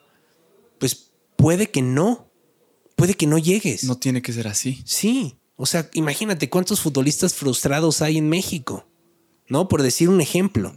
Muchísimos, todos querían ser en su momento, o la mayoría querían ser futbolistas Futbolista. profesionales. Tú, tú quisiste ser. Sí, claro. Yo también. Y jugué fútbol y todo. ¿Y qué pasó? No llegué, pero cambié mi sueño, cambié mi objetivo. Y en algún punto digo, oye, ya no quiero esto, puedo hacer otra cosa y sin ningún problema. Ya. Y no es necesariamente que estés renunciando o que estés dejando todo, no, sino que más bien todo eso que viviste te llegó a un punto o te llevó a un punto, a una etapa de tu vida en la que puedes tomar una decisión. ¿Sabes? Y esas experiencias vividas y esas lecciones aprendidas te dan un background suficiente para decir, quiero continuar o, O no quiero Es el momento de retirarme. Qué bonita forma de verlo, ¿eh? O sea, no, no como condenarte a esto y esto y esto y hasta que lo cumpla. O sea, el mismo interés te puede ir guiando de esto ya no, que en algún momento me emocionaba lo más y soñaba con esto, ya no es mi sueño. ¿Ya no? Es- Está muy interesante eso, ¿eh? O puede que te interese, pero simplemente entender que no eres para ese sueño. Y no pasa nada, ¿sabes? O sea, no, no eres un perdedor, no eres un fracaso o perdedora, ¿no? O perdedore. No eres un fracaso, simplemente entiendes tus limitantes y que puedes tomar otras decisiones y que hay otras oportunidades y que las puedes tomar y puedes ser feliz. Ya, que nos los han vendido un poquito así, ¿no? O sea, por ejemplo, grandes industrias, el romantizar el sueño, cúmplelo, cúmplelo, cúmplelo. Ya. Qué, Sí. qué bonita forma de verlo, ¿eh? Está demasiado romantizado para mi punto de vista. Ajá, y ahorita que dijiste no eres un fracasado, sí pensé como, wow, yo sí pensaba que si no cumplo mi sueño, pues sí fracasé. Sobre todo porque te comparas con otros que es que otros sí lo hicieron. Alguien ya pudo. Pues sí, pero tal vez tú ya no. Y, y los limitantes también es cierto. Por más que sea mi sueño ser basquetbolista profesional en la NBA, Mido 1.70. Sí, puede que llegues. Pero, o sea, vamos Pero a hacer un ser contexto. realistas. Sí, claro. Hay que ser realistas. ya. ¿Sabes? Uf, Sí. está bien interesante. Sí, y, y lo, y si los, lo logras a pesar de todo, pues qué chingón. O sea, la neta, Claro. qué cool. Pero pues tampoco, o sea, si eso te hace feliz, adelante. Si lo estás haciendo para cumplir una expectativa de alguien más, Sí. entonces pregúntate si realmente es tu sueño. O tu sueño es hacer que otros te vean hacia arriba. Que se- sea y tu- eso es muy ególatra Mm. también, ¿no? No Eh, sé. Eso está. Qué, qué locura lo que acabas de decir. ¿Tú crees que de alguna forma todos los que creamos contenido buscamos indirecta o inconscientemente o consciente y directamente atención? Que en algún punto de nuestra vida deseamos, nos faltó ahí. Pues no sé si todos, pero. Pero podría ser. Podría ser, ¿no? Y, y podría ser ni siquiera algo malo, probablemente. Sí, O sea, la atención, no sé. Siento que el juicio de bien o mal no está en el querer atención, sino cómo estás consiguiendo esa atención, ¿no? O sea, ¿qué estás haciendo para conseguirla? sí. Sí. Filosofamos, ¿eh? Eh, nos Nos fuimos, fuimos deep. a la luna. Fuimos deep. Nos fuimos a la luna. Vámonos a un tema divertido si te late, hermano. El tema de los personajes. Ajá. Por ejemplo, el tema de la mamá, fascinante. Em, eh, te- te- cuando hay un personaje que es un madrazo, hablando de viralidad, de que muchísima gente se identificó y ama a ese personaje, de alguna forma va a sonar loco, pero sientes una presión de que ese personaje puede ser tan grande que pienses que puede ser el punto más alto y que va a ser muy difícil que, que haya otro personaje Ajá. o algo que supere las expectativas, que sea más grande? Fíjate que en algún punto yo creía mucho en, en los views, ¿no? En las reproducciones, en a este le fue increíble, a este no le fue bien, ahora voy a crear otro, etcétera. Pero con el paso del tiempo, digo, obviamente sigue siendo importante, ¿no? Porque al final es, es una fuente eh, no solo de entretenimiento para, para algunas personas, sino que al mismo tiempo pues te ayuda a ti como, como, como marca, como negocio. Claro. De alguna forma valida, ¿no? Exacto. Por ese lado, pues sí es importante. Pero por otro, o sea, lo, lo que yo te decía hace rato, eh, ya no estoy viendo como cuál llegó más alto que otro, sino que empiezo a ser los que me divierten. O sea, ya no quedarme con las ganas de ser un personaje, porque a veces, por pensarla tanto, de pronto ves que alguien más hizo un personaje parecido y dices, híjole, me chingada". tardé, me tardé. Y no, o sea, no estoy diciendo que sea una copia, ni mucho menos, ¿no? Simplemente no. es como, las ideas ahí están. Y pueden coincidir, de claro, hecho. claro, cada quien desde su perspectiva, pero los personajes pueden coincidir porque, Sí. porque al final estamos hablando de insights, de cosas como muy comunes que le pasa a la gente. Por eso son eh, tan como virales. Por eso te identificas tú con eso. Exactamente. O sea, probablemente a lo que llegues tú pudo que sin que tú supieras, alguien ya había llegado y ya lo había, ya había hecho la observación. Claro. Y no es que la hayas copiado. ¿No? Es, es que ¿Coincidió? coincidió y de pronto te dicen, ah, le copiaste a tal. Es como, no, no lo había visto, pero sí se parecen mucho. Qué ¿no? temazo, ¿eh? Es, es un conflicto ahí bien hasta divertido. El Sí, sí, cabrón, según yo, yo ya se me había ocurrido. Ajá, cabrón. sí, sí, sí. Y entonces es como, ok, pues a partir de este momento, cada vez que quiera hacer como un personaje o que me canse de uno o de la nada quiera sacar otro, lo voy a hacer y no me quedo con las ganas. Y los que me sigan funcionando los voy a seguir haciendo hasta que eh, me deje de gustar hacerlos. Ya. Es como una sensación tuya personal de "Mm, Sí. ya no me está encantando. Sí, ya no me gusta, ya me está costando más trabajo hacerlos. Mm. Les doy un... Les Un doy fin. un- no un fin, pero sí un descanso. O sea, una especie de que se quede en un recuerdo como leyenda. Como un recuerdo bonito. Ya. Ah, exacto. O sea, por ejemplo, de estas películas que dices, wow, la saga de tres estuvo impresionante. Si se hubiera quedado ahí, hubiera sido una leyenda icónica al resto de su vida, pero vimos la 4, 5, 6, 7 y poco a poco el estirar la liga fue como, wow, ya, ya la narrativa perdió, ya no está como en, en el atrio. Sí, exacto. Mm. Entonces, al menos como... Y ya ni siquiera te digo de, de la gente, porque al final hay gente que no le va a gustar tu trabajo y hay gente que de pronto ya te dice, le faltó hacerle esto a tu personaje, ¿no? Es como, wow, o sea, ya conocen al personaje de tal forma que te dicen qué, qué le faltó en ese video, ¿no? El ingrediente ahí. Ese ingrediente, así de, faltó que dijera no sé qué, faltó no sé qué. Sí me ha pasado, ¿eh? Sí. Sí, te, te lo tengo que confesar.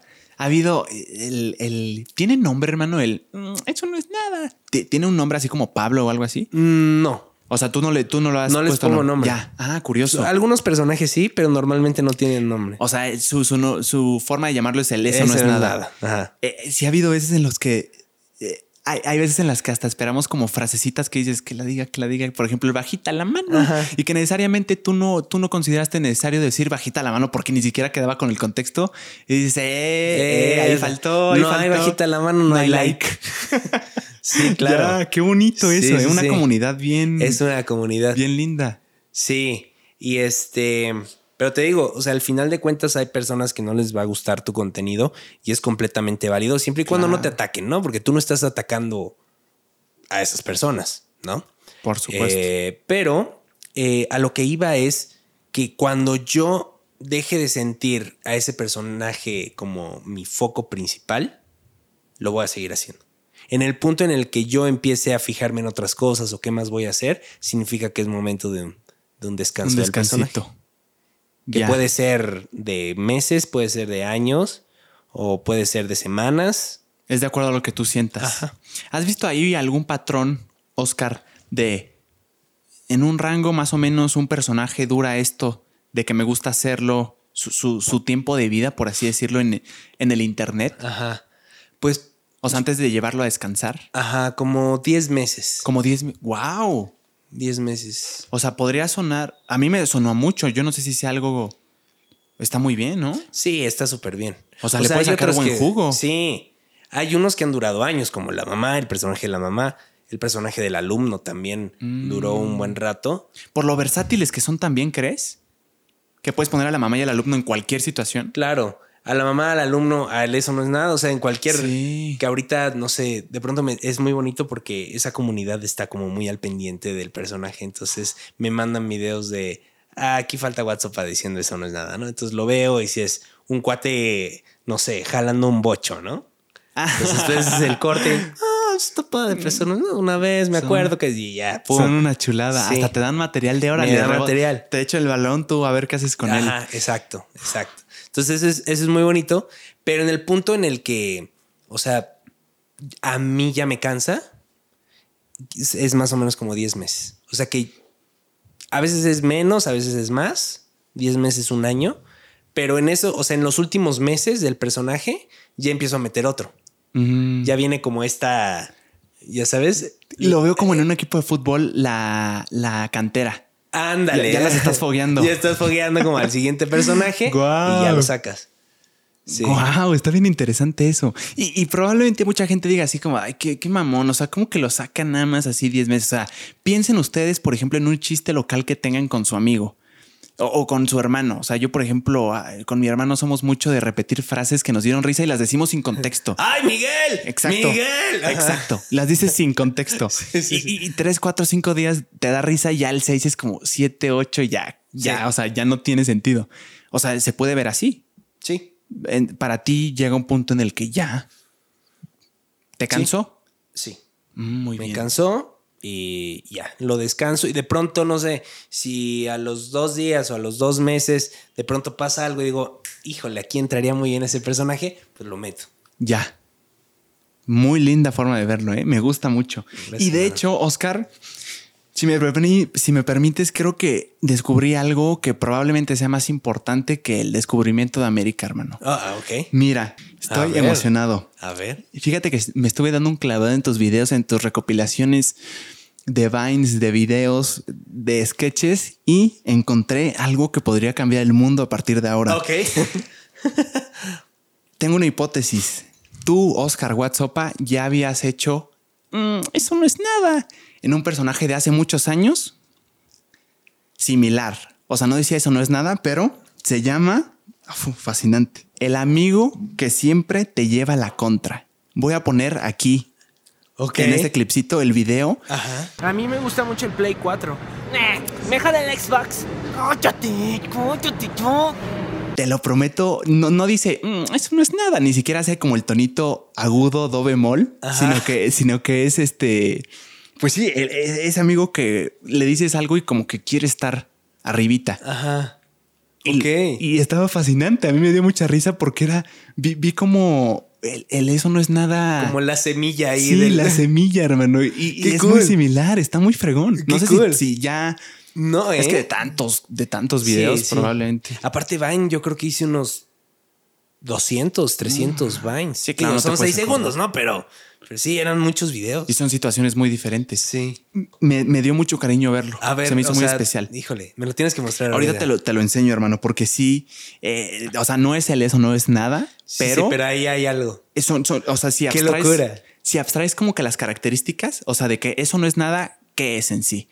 Bueno, tú, está- tú eres aquí el creador. ¿Cómo abstraerías las características? O sea, ¿qué es? ¿Qué tipo de persona un es un eso no es nada? O sea. ¿cuáles son sus características? Ay, mira, es, es una persona que nada le sorprende Ajá. y que dentro de ella hay cierta inseguridad. Ok. ¿ok? Wow, Y se que- puso profundo. Sí, ¿eh? y que busca aceptación. O sea, desde mi punto de vista, por eso siempre es como, Uno más que tú. ajá, siempre. O sea, porque busca como esta... Reconocimiento. Exactamente. Guau, güey. wow, dicen, wow. Yo me aventé del paracaídas y él lo hizo, pero sin paracaídas, ¿no? Wow. o sea, estoy exagerando. Qué hermoso. Pero, pero básicamente son esas tres cosas. Es, es una persona que necesita ese reconocimiento y, y le urge validarse. Y lo, lo más interesante es que conozco a varias personas que incluso digo, hablo de varias personas, pero todos en algún punto hemos ido, el eso no es nada sin darnos Claro, cuenta. O sea, claro. no, no estoy diciendo que, ay, no, todos los demás somos perfectos. No, Sí, no, no, En algún punto, en claro. alguna conversación, incluso ahorita tal vez, alguno de los dos lo aplicó. que te haya lastimado el ego y que digas, ah, pues hoy como que me ve menos, entonces le voy a presumir esto. Pues no tanto así. No sé si hayas dado una TikTok, tú, por ejemplo. Sí. No, pero no, no tanto como, ah, me lastimó el ego, más bien es como, ajá, o sea, ya me diste el, el- punto en el que yo puedo hablar, en el que yo puedo expresar algo que me sucedió y que sí es mejor que lo que te pasó. ¿No? O sea, como, ay, me, me, doblé el tobillo ahorita subiendo las escaleras. A mí me pasó, pero sí me esguincé. Ah, wow. Y de alguna forma lo hace ver menos. Claro, ¿no? La Sí, situación que le contaste. Sí, La es como, es como un, ah, pero no te pasó nada, ¿no? Sí. O sea, es una actitud condescendiente, dirías. Podría ser, o incluso eh, lo- la utilizan mucho los papás.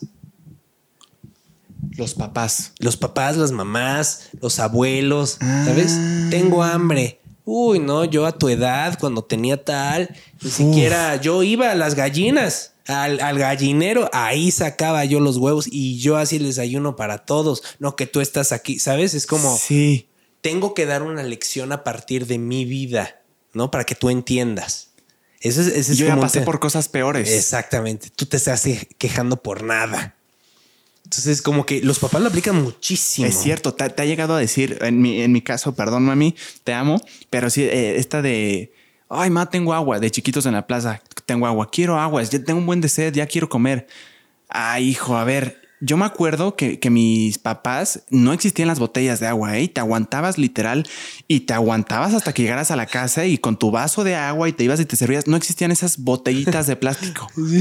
Claro, hermano, nunca lo había pensado. No sé, no sé qué tienen en la cabeza. O sea, ¿qué, qué se imaginan que tú de pronto dices, wow, wow, mi mamá, mi papá, cómo sufrieron? Y yo aquí pensé, no, es como, Claro. en ese momento es como, perdón, me vale. Sí, sí. Tengo sed, tengo hambre. Claro. ¿No? Es cuestión de invalidar, como bien dices.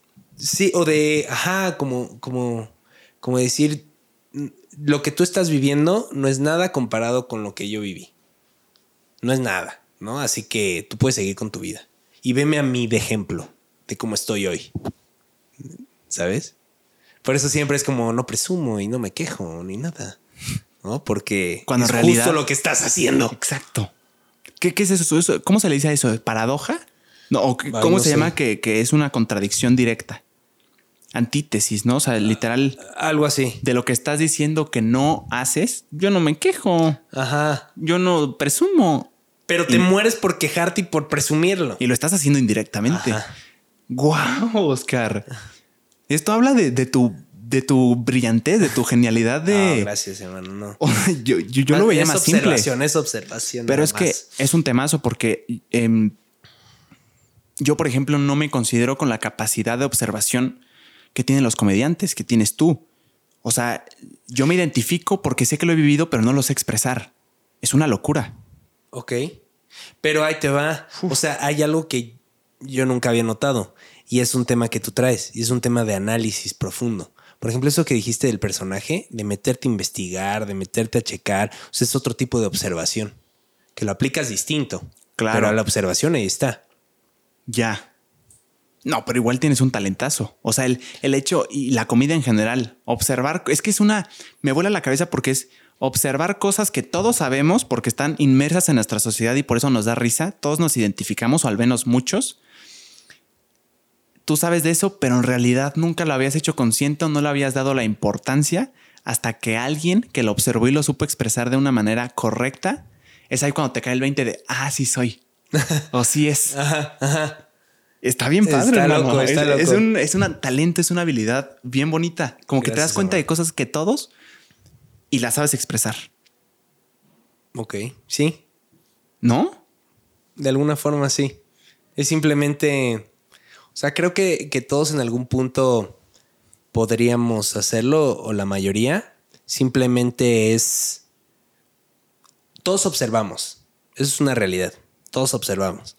Pero al momento de, de la, de, de- de sintetizar toda esa información, es cuando pues nos falla, ¿no?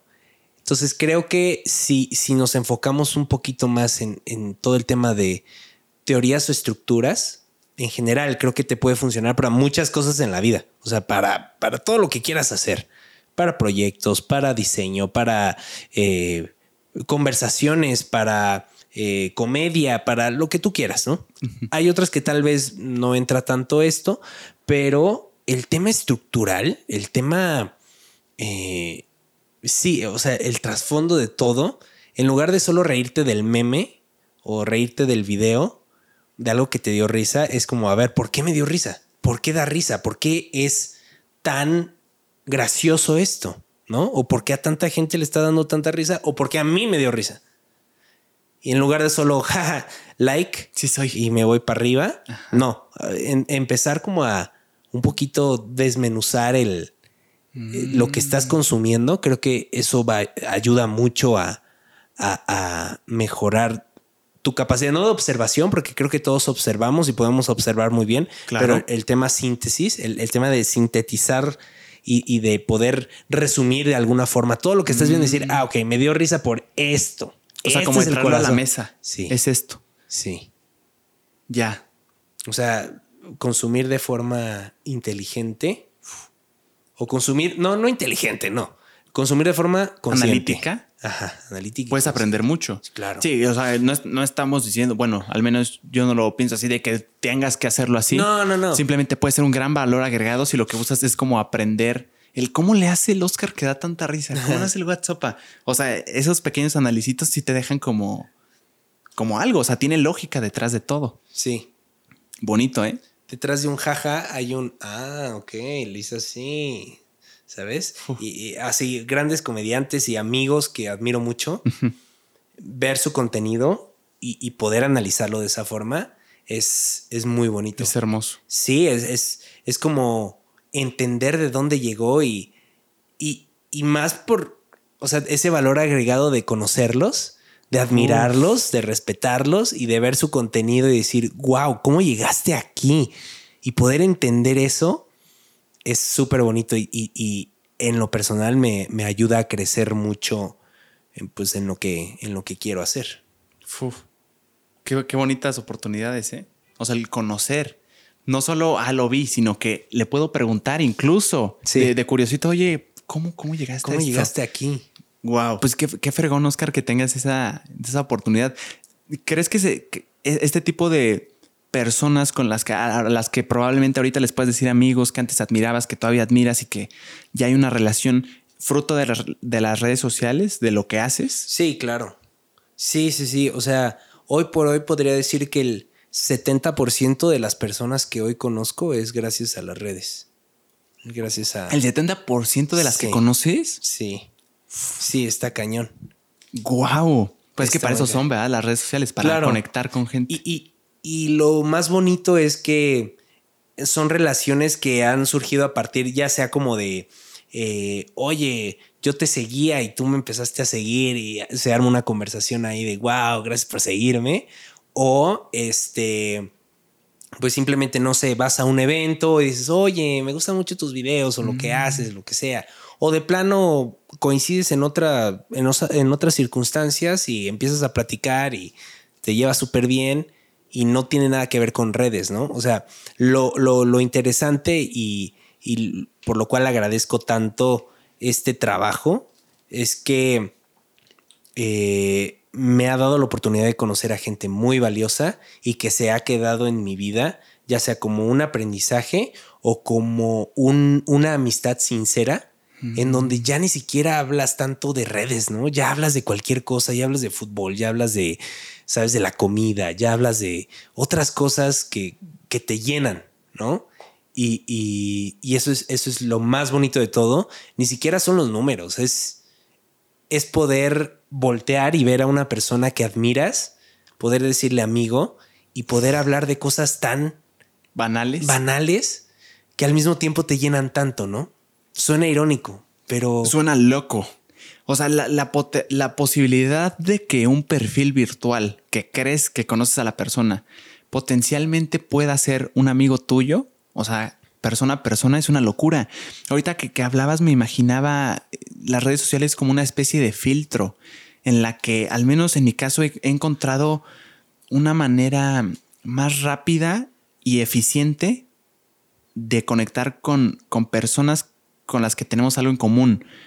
¿Por qué? Porque sube videos, yo subo videos y, y es como, ah, os, creo que podemos coincidir aquí, ya sabes, o sea, sin conocer a la persona ya sabes como qué, qué temitas podrían ser temas en común. Sí. Y, y, pues eso es un amigo, ¿no? Encontrar cosas en común, se da la conversación y fluye. O Sí. sea, es como un- una especie de filtro, ¿no? Las como redes sociales. filtro, sí. Y hay personas que igual, seguro te pasa, eh, que sigues, se siguen mutuamente y todo, pero nunca hay una conexión más allá. Y no es que te caiga mal esa persona, simplemente no se da. O sea, es no tienes mala vibra con esa persona, no tienes Claro. nada, simplemente es, es, es alejado de tu núcleo, ¿no? Sí. Ya, o sea, es como de alguna forma me gusta lo que haces. O bueno, no sé por qué no. Pues es que no se puede con todos. Sí, No, pero puede No puede- ser como me gusta lo que haces, pero tal vez en persona no, Ah, no embonamos. no embonamos tanto y no por eso y no por eso nos caemos mal. Simplemente es como no, pues cada, cada quien su show Claro. y, y todo bien, ¿no? Sí, claro. Es, una es un filtro que no es infalible. O sea, no es como que persona que sigues Ajá. mutuamente, que se siguen mutuamente, van a ser mejores amigos por siempre. Sí, no. No, pero sí se puede dar. Sí, claro. Guau, bonito, ¿eh? Oía em, mi Oscar y si te, te sientes cómodo hablando del tema, porque es un tema bien bonito y em- emocionante, emocional. yo creo que para todos los que tienen papás y si te sientes cómodo, hermano, si no hablamos de otra cosa.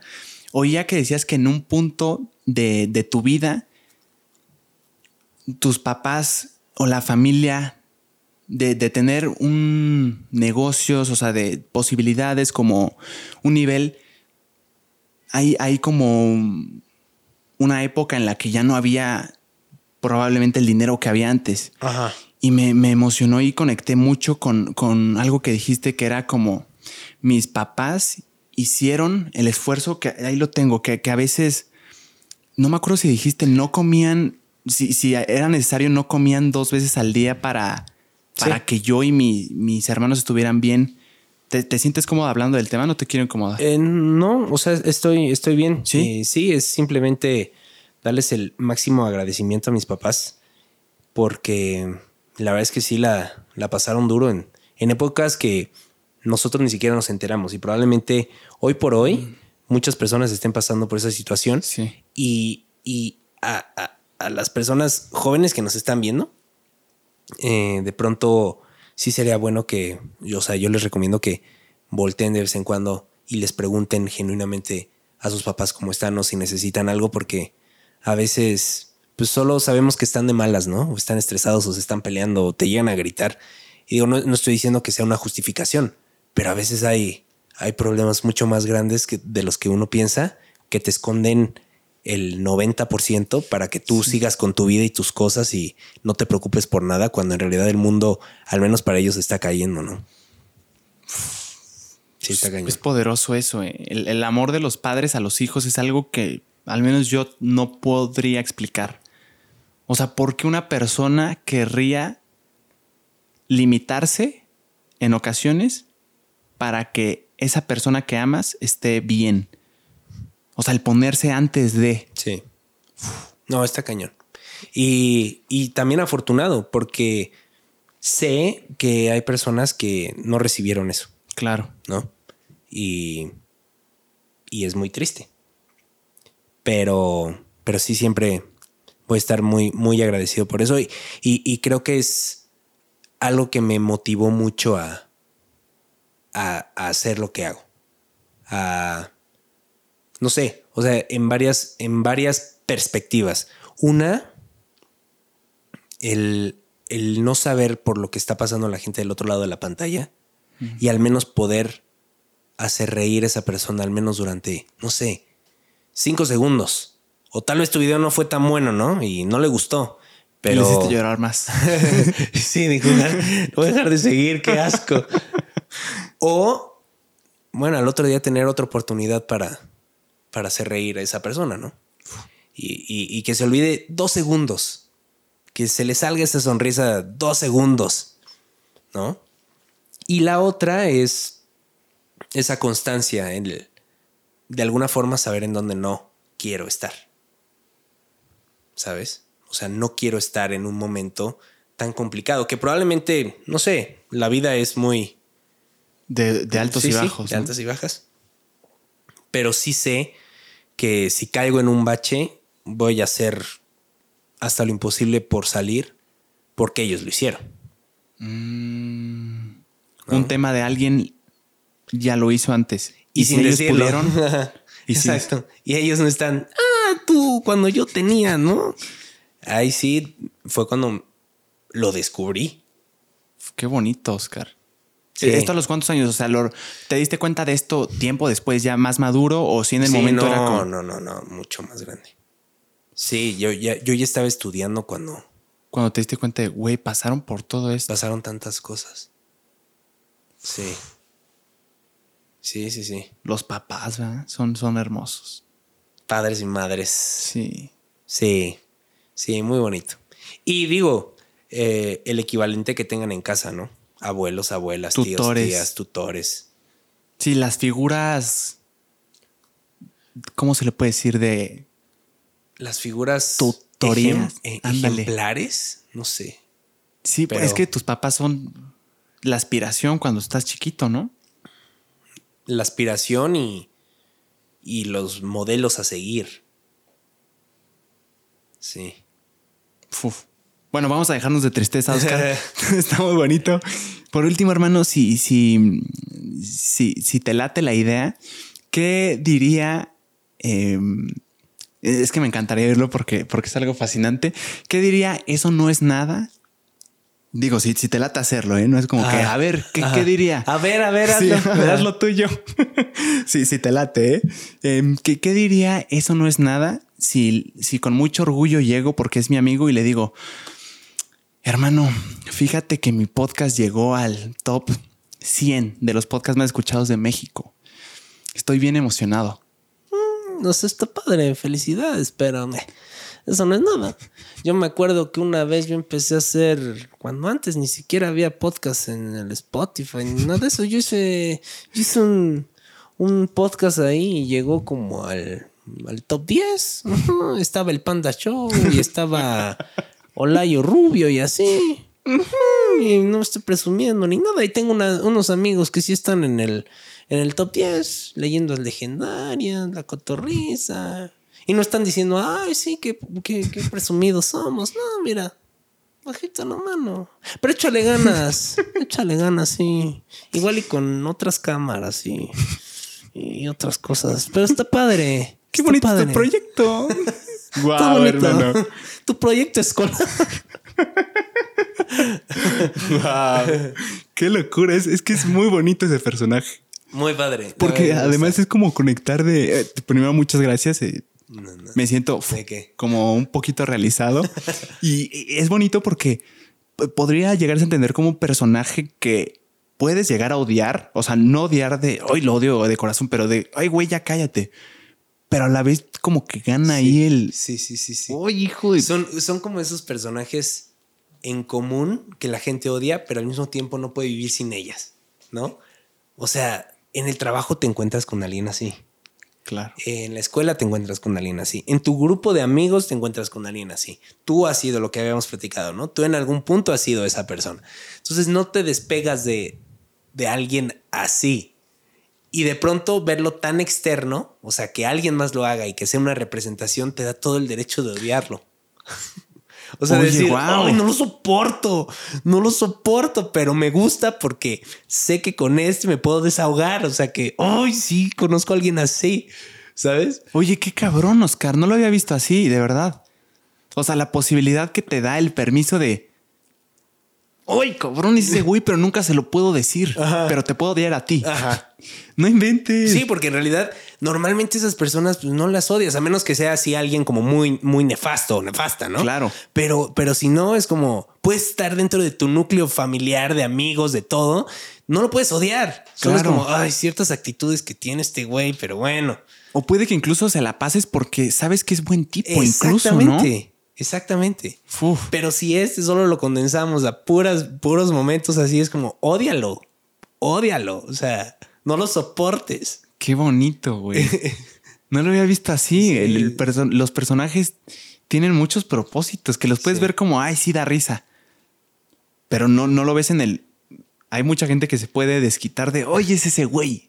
Es ese. Ese, ese. Y pueden etiquetar a sus amigos diciendo, es el que te digo. Ah, Ándale, sí, claro, ya claro. sé quién, ya sé de quién hablas. Sí, los comentarios son así siempre. O sea, o, o hay muy parecidos de el que te comenté el otro día del trabajo. Ay, sí es igualito, ¿no? A ver, a ver si lo ubicas. Ay, sí lo ubico, ¿no? O sea, Qué, qué bonito, ¿eh? Qué bonita función. sí. Te felicito mucho, Oscar. Te admiro gracias. mucho. Que, qué talentos tan fregones tienes de observar, de analizar, de, de, de hacer reír. Es, yo creo que probablemente la profesión más noble que, que pueda haber el hecho de tener la intención de hacer reír a las personas con un propósito de diviértete tantito, hermano. O sea, te, te puedes olvidar que, sea, que sea un puente de, Por ahí oí que dijiste que la risa es como el estado más puro de las personas. Bueno, y estar desnudo. Dijiste Eh, también, ¿no? Sí, los dos. Qué, qué, qué fregón, hermano. Te, Sí. te agradezco mucho. No, Para mí significa mucho que estés aquí. Muchas gracias. Gracias por la, por la invitación. También admiro mucho a ti como persona, al proyecto que estás haciendo y sobre todo porque estás empezando a una edad en la que muchos estarían haciendo otras cosas, ¿sabes? Y, y estás haciendo podcast que creo que tienen la intención de dejar algo. Y eso está muy chido. Muchas gracias, Oscar. Qué palabras. Viniendo de ti significan mucho, ¿eh? Algo de lo que, de lo que quieras hablar, algo que se te. algún detalle que lo que tú quieras. Eh, pues no. Solo, solo eso, de pronto levántense un poquito de, del celular y, y pregúntenle a, a las personas que, que los rodean, pues, cómo están y si necesitan algo. Nada más. Chulada. Muchas gracias, hermano. Lo disfruté No. muchísimo. Gracias a ti. Qué plática tan fregona. Sí, Espero te ¿eh? haya gustado también Sí, a ti. Bastante. Debrayamos mucho, ¿eh? Sí, filosofamos, nos fuimos al cielo. ¿Cómo, ¿Cómo te podemos seguir en redes, hermano? Estás, digo, si de algo te sirve, Instagram, Facebook, ¿en dónde? Estoy en, en Instagram, en TikTok, en Facebook. Me encuentran como WhatsApp. Muy bien, igual aquí están los links. Sopa. Chulada. Aquí están los links. Muchísimas gracias a ustedes que oyeron o vieron. Me fascinó. Estaría lindo si dejan un like por ahí. Suscríbanse si quieren. Eh, que estén muy bien. Les mando un abrazote. Muchas gracias, Oscar. No, Qué fregón estuvo. Gracias a ustedes. Abrazote. Bye. Bye, bye. Wow, hermano. Qué chingón, ¿eh? Te agradezco Ah, mucho. qué bonito estuvo.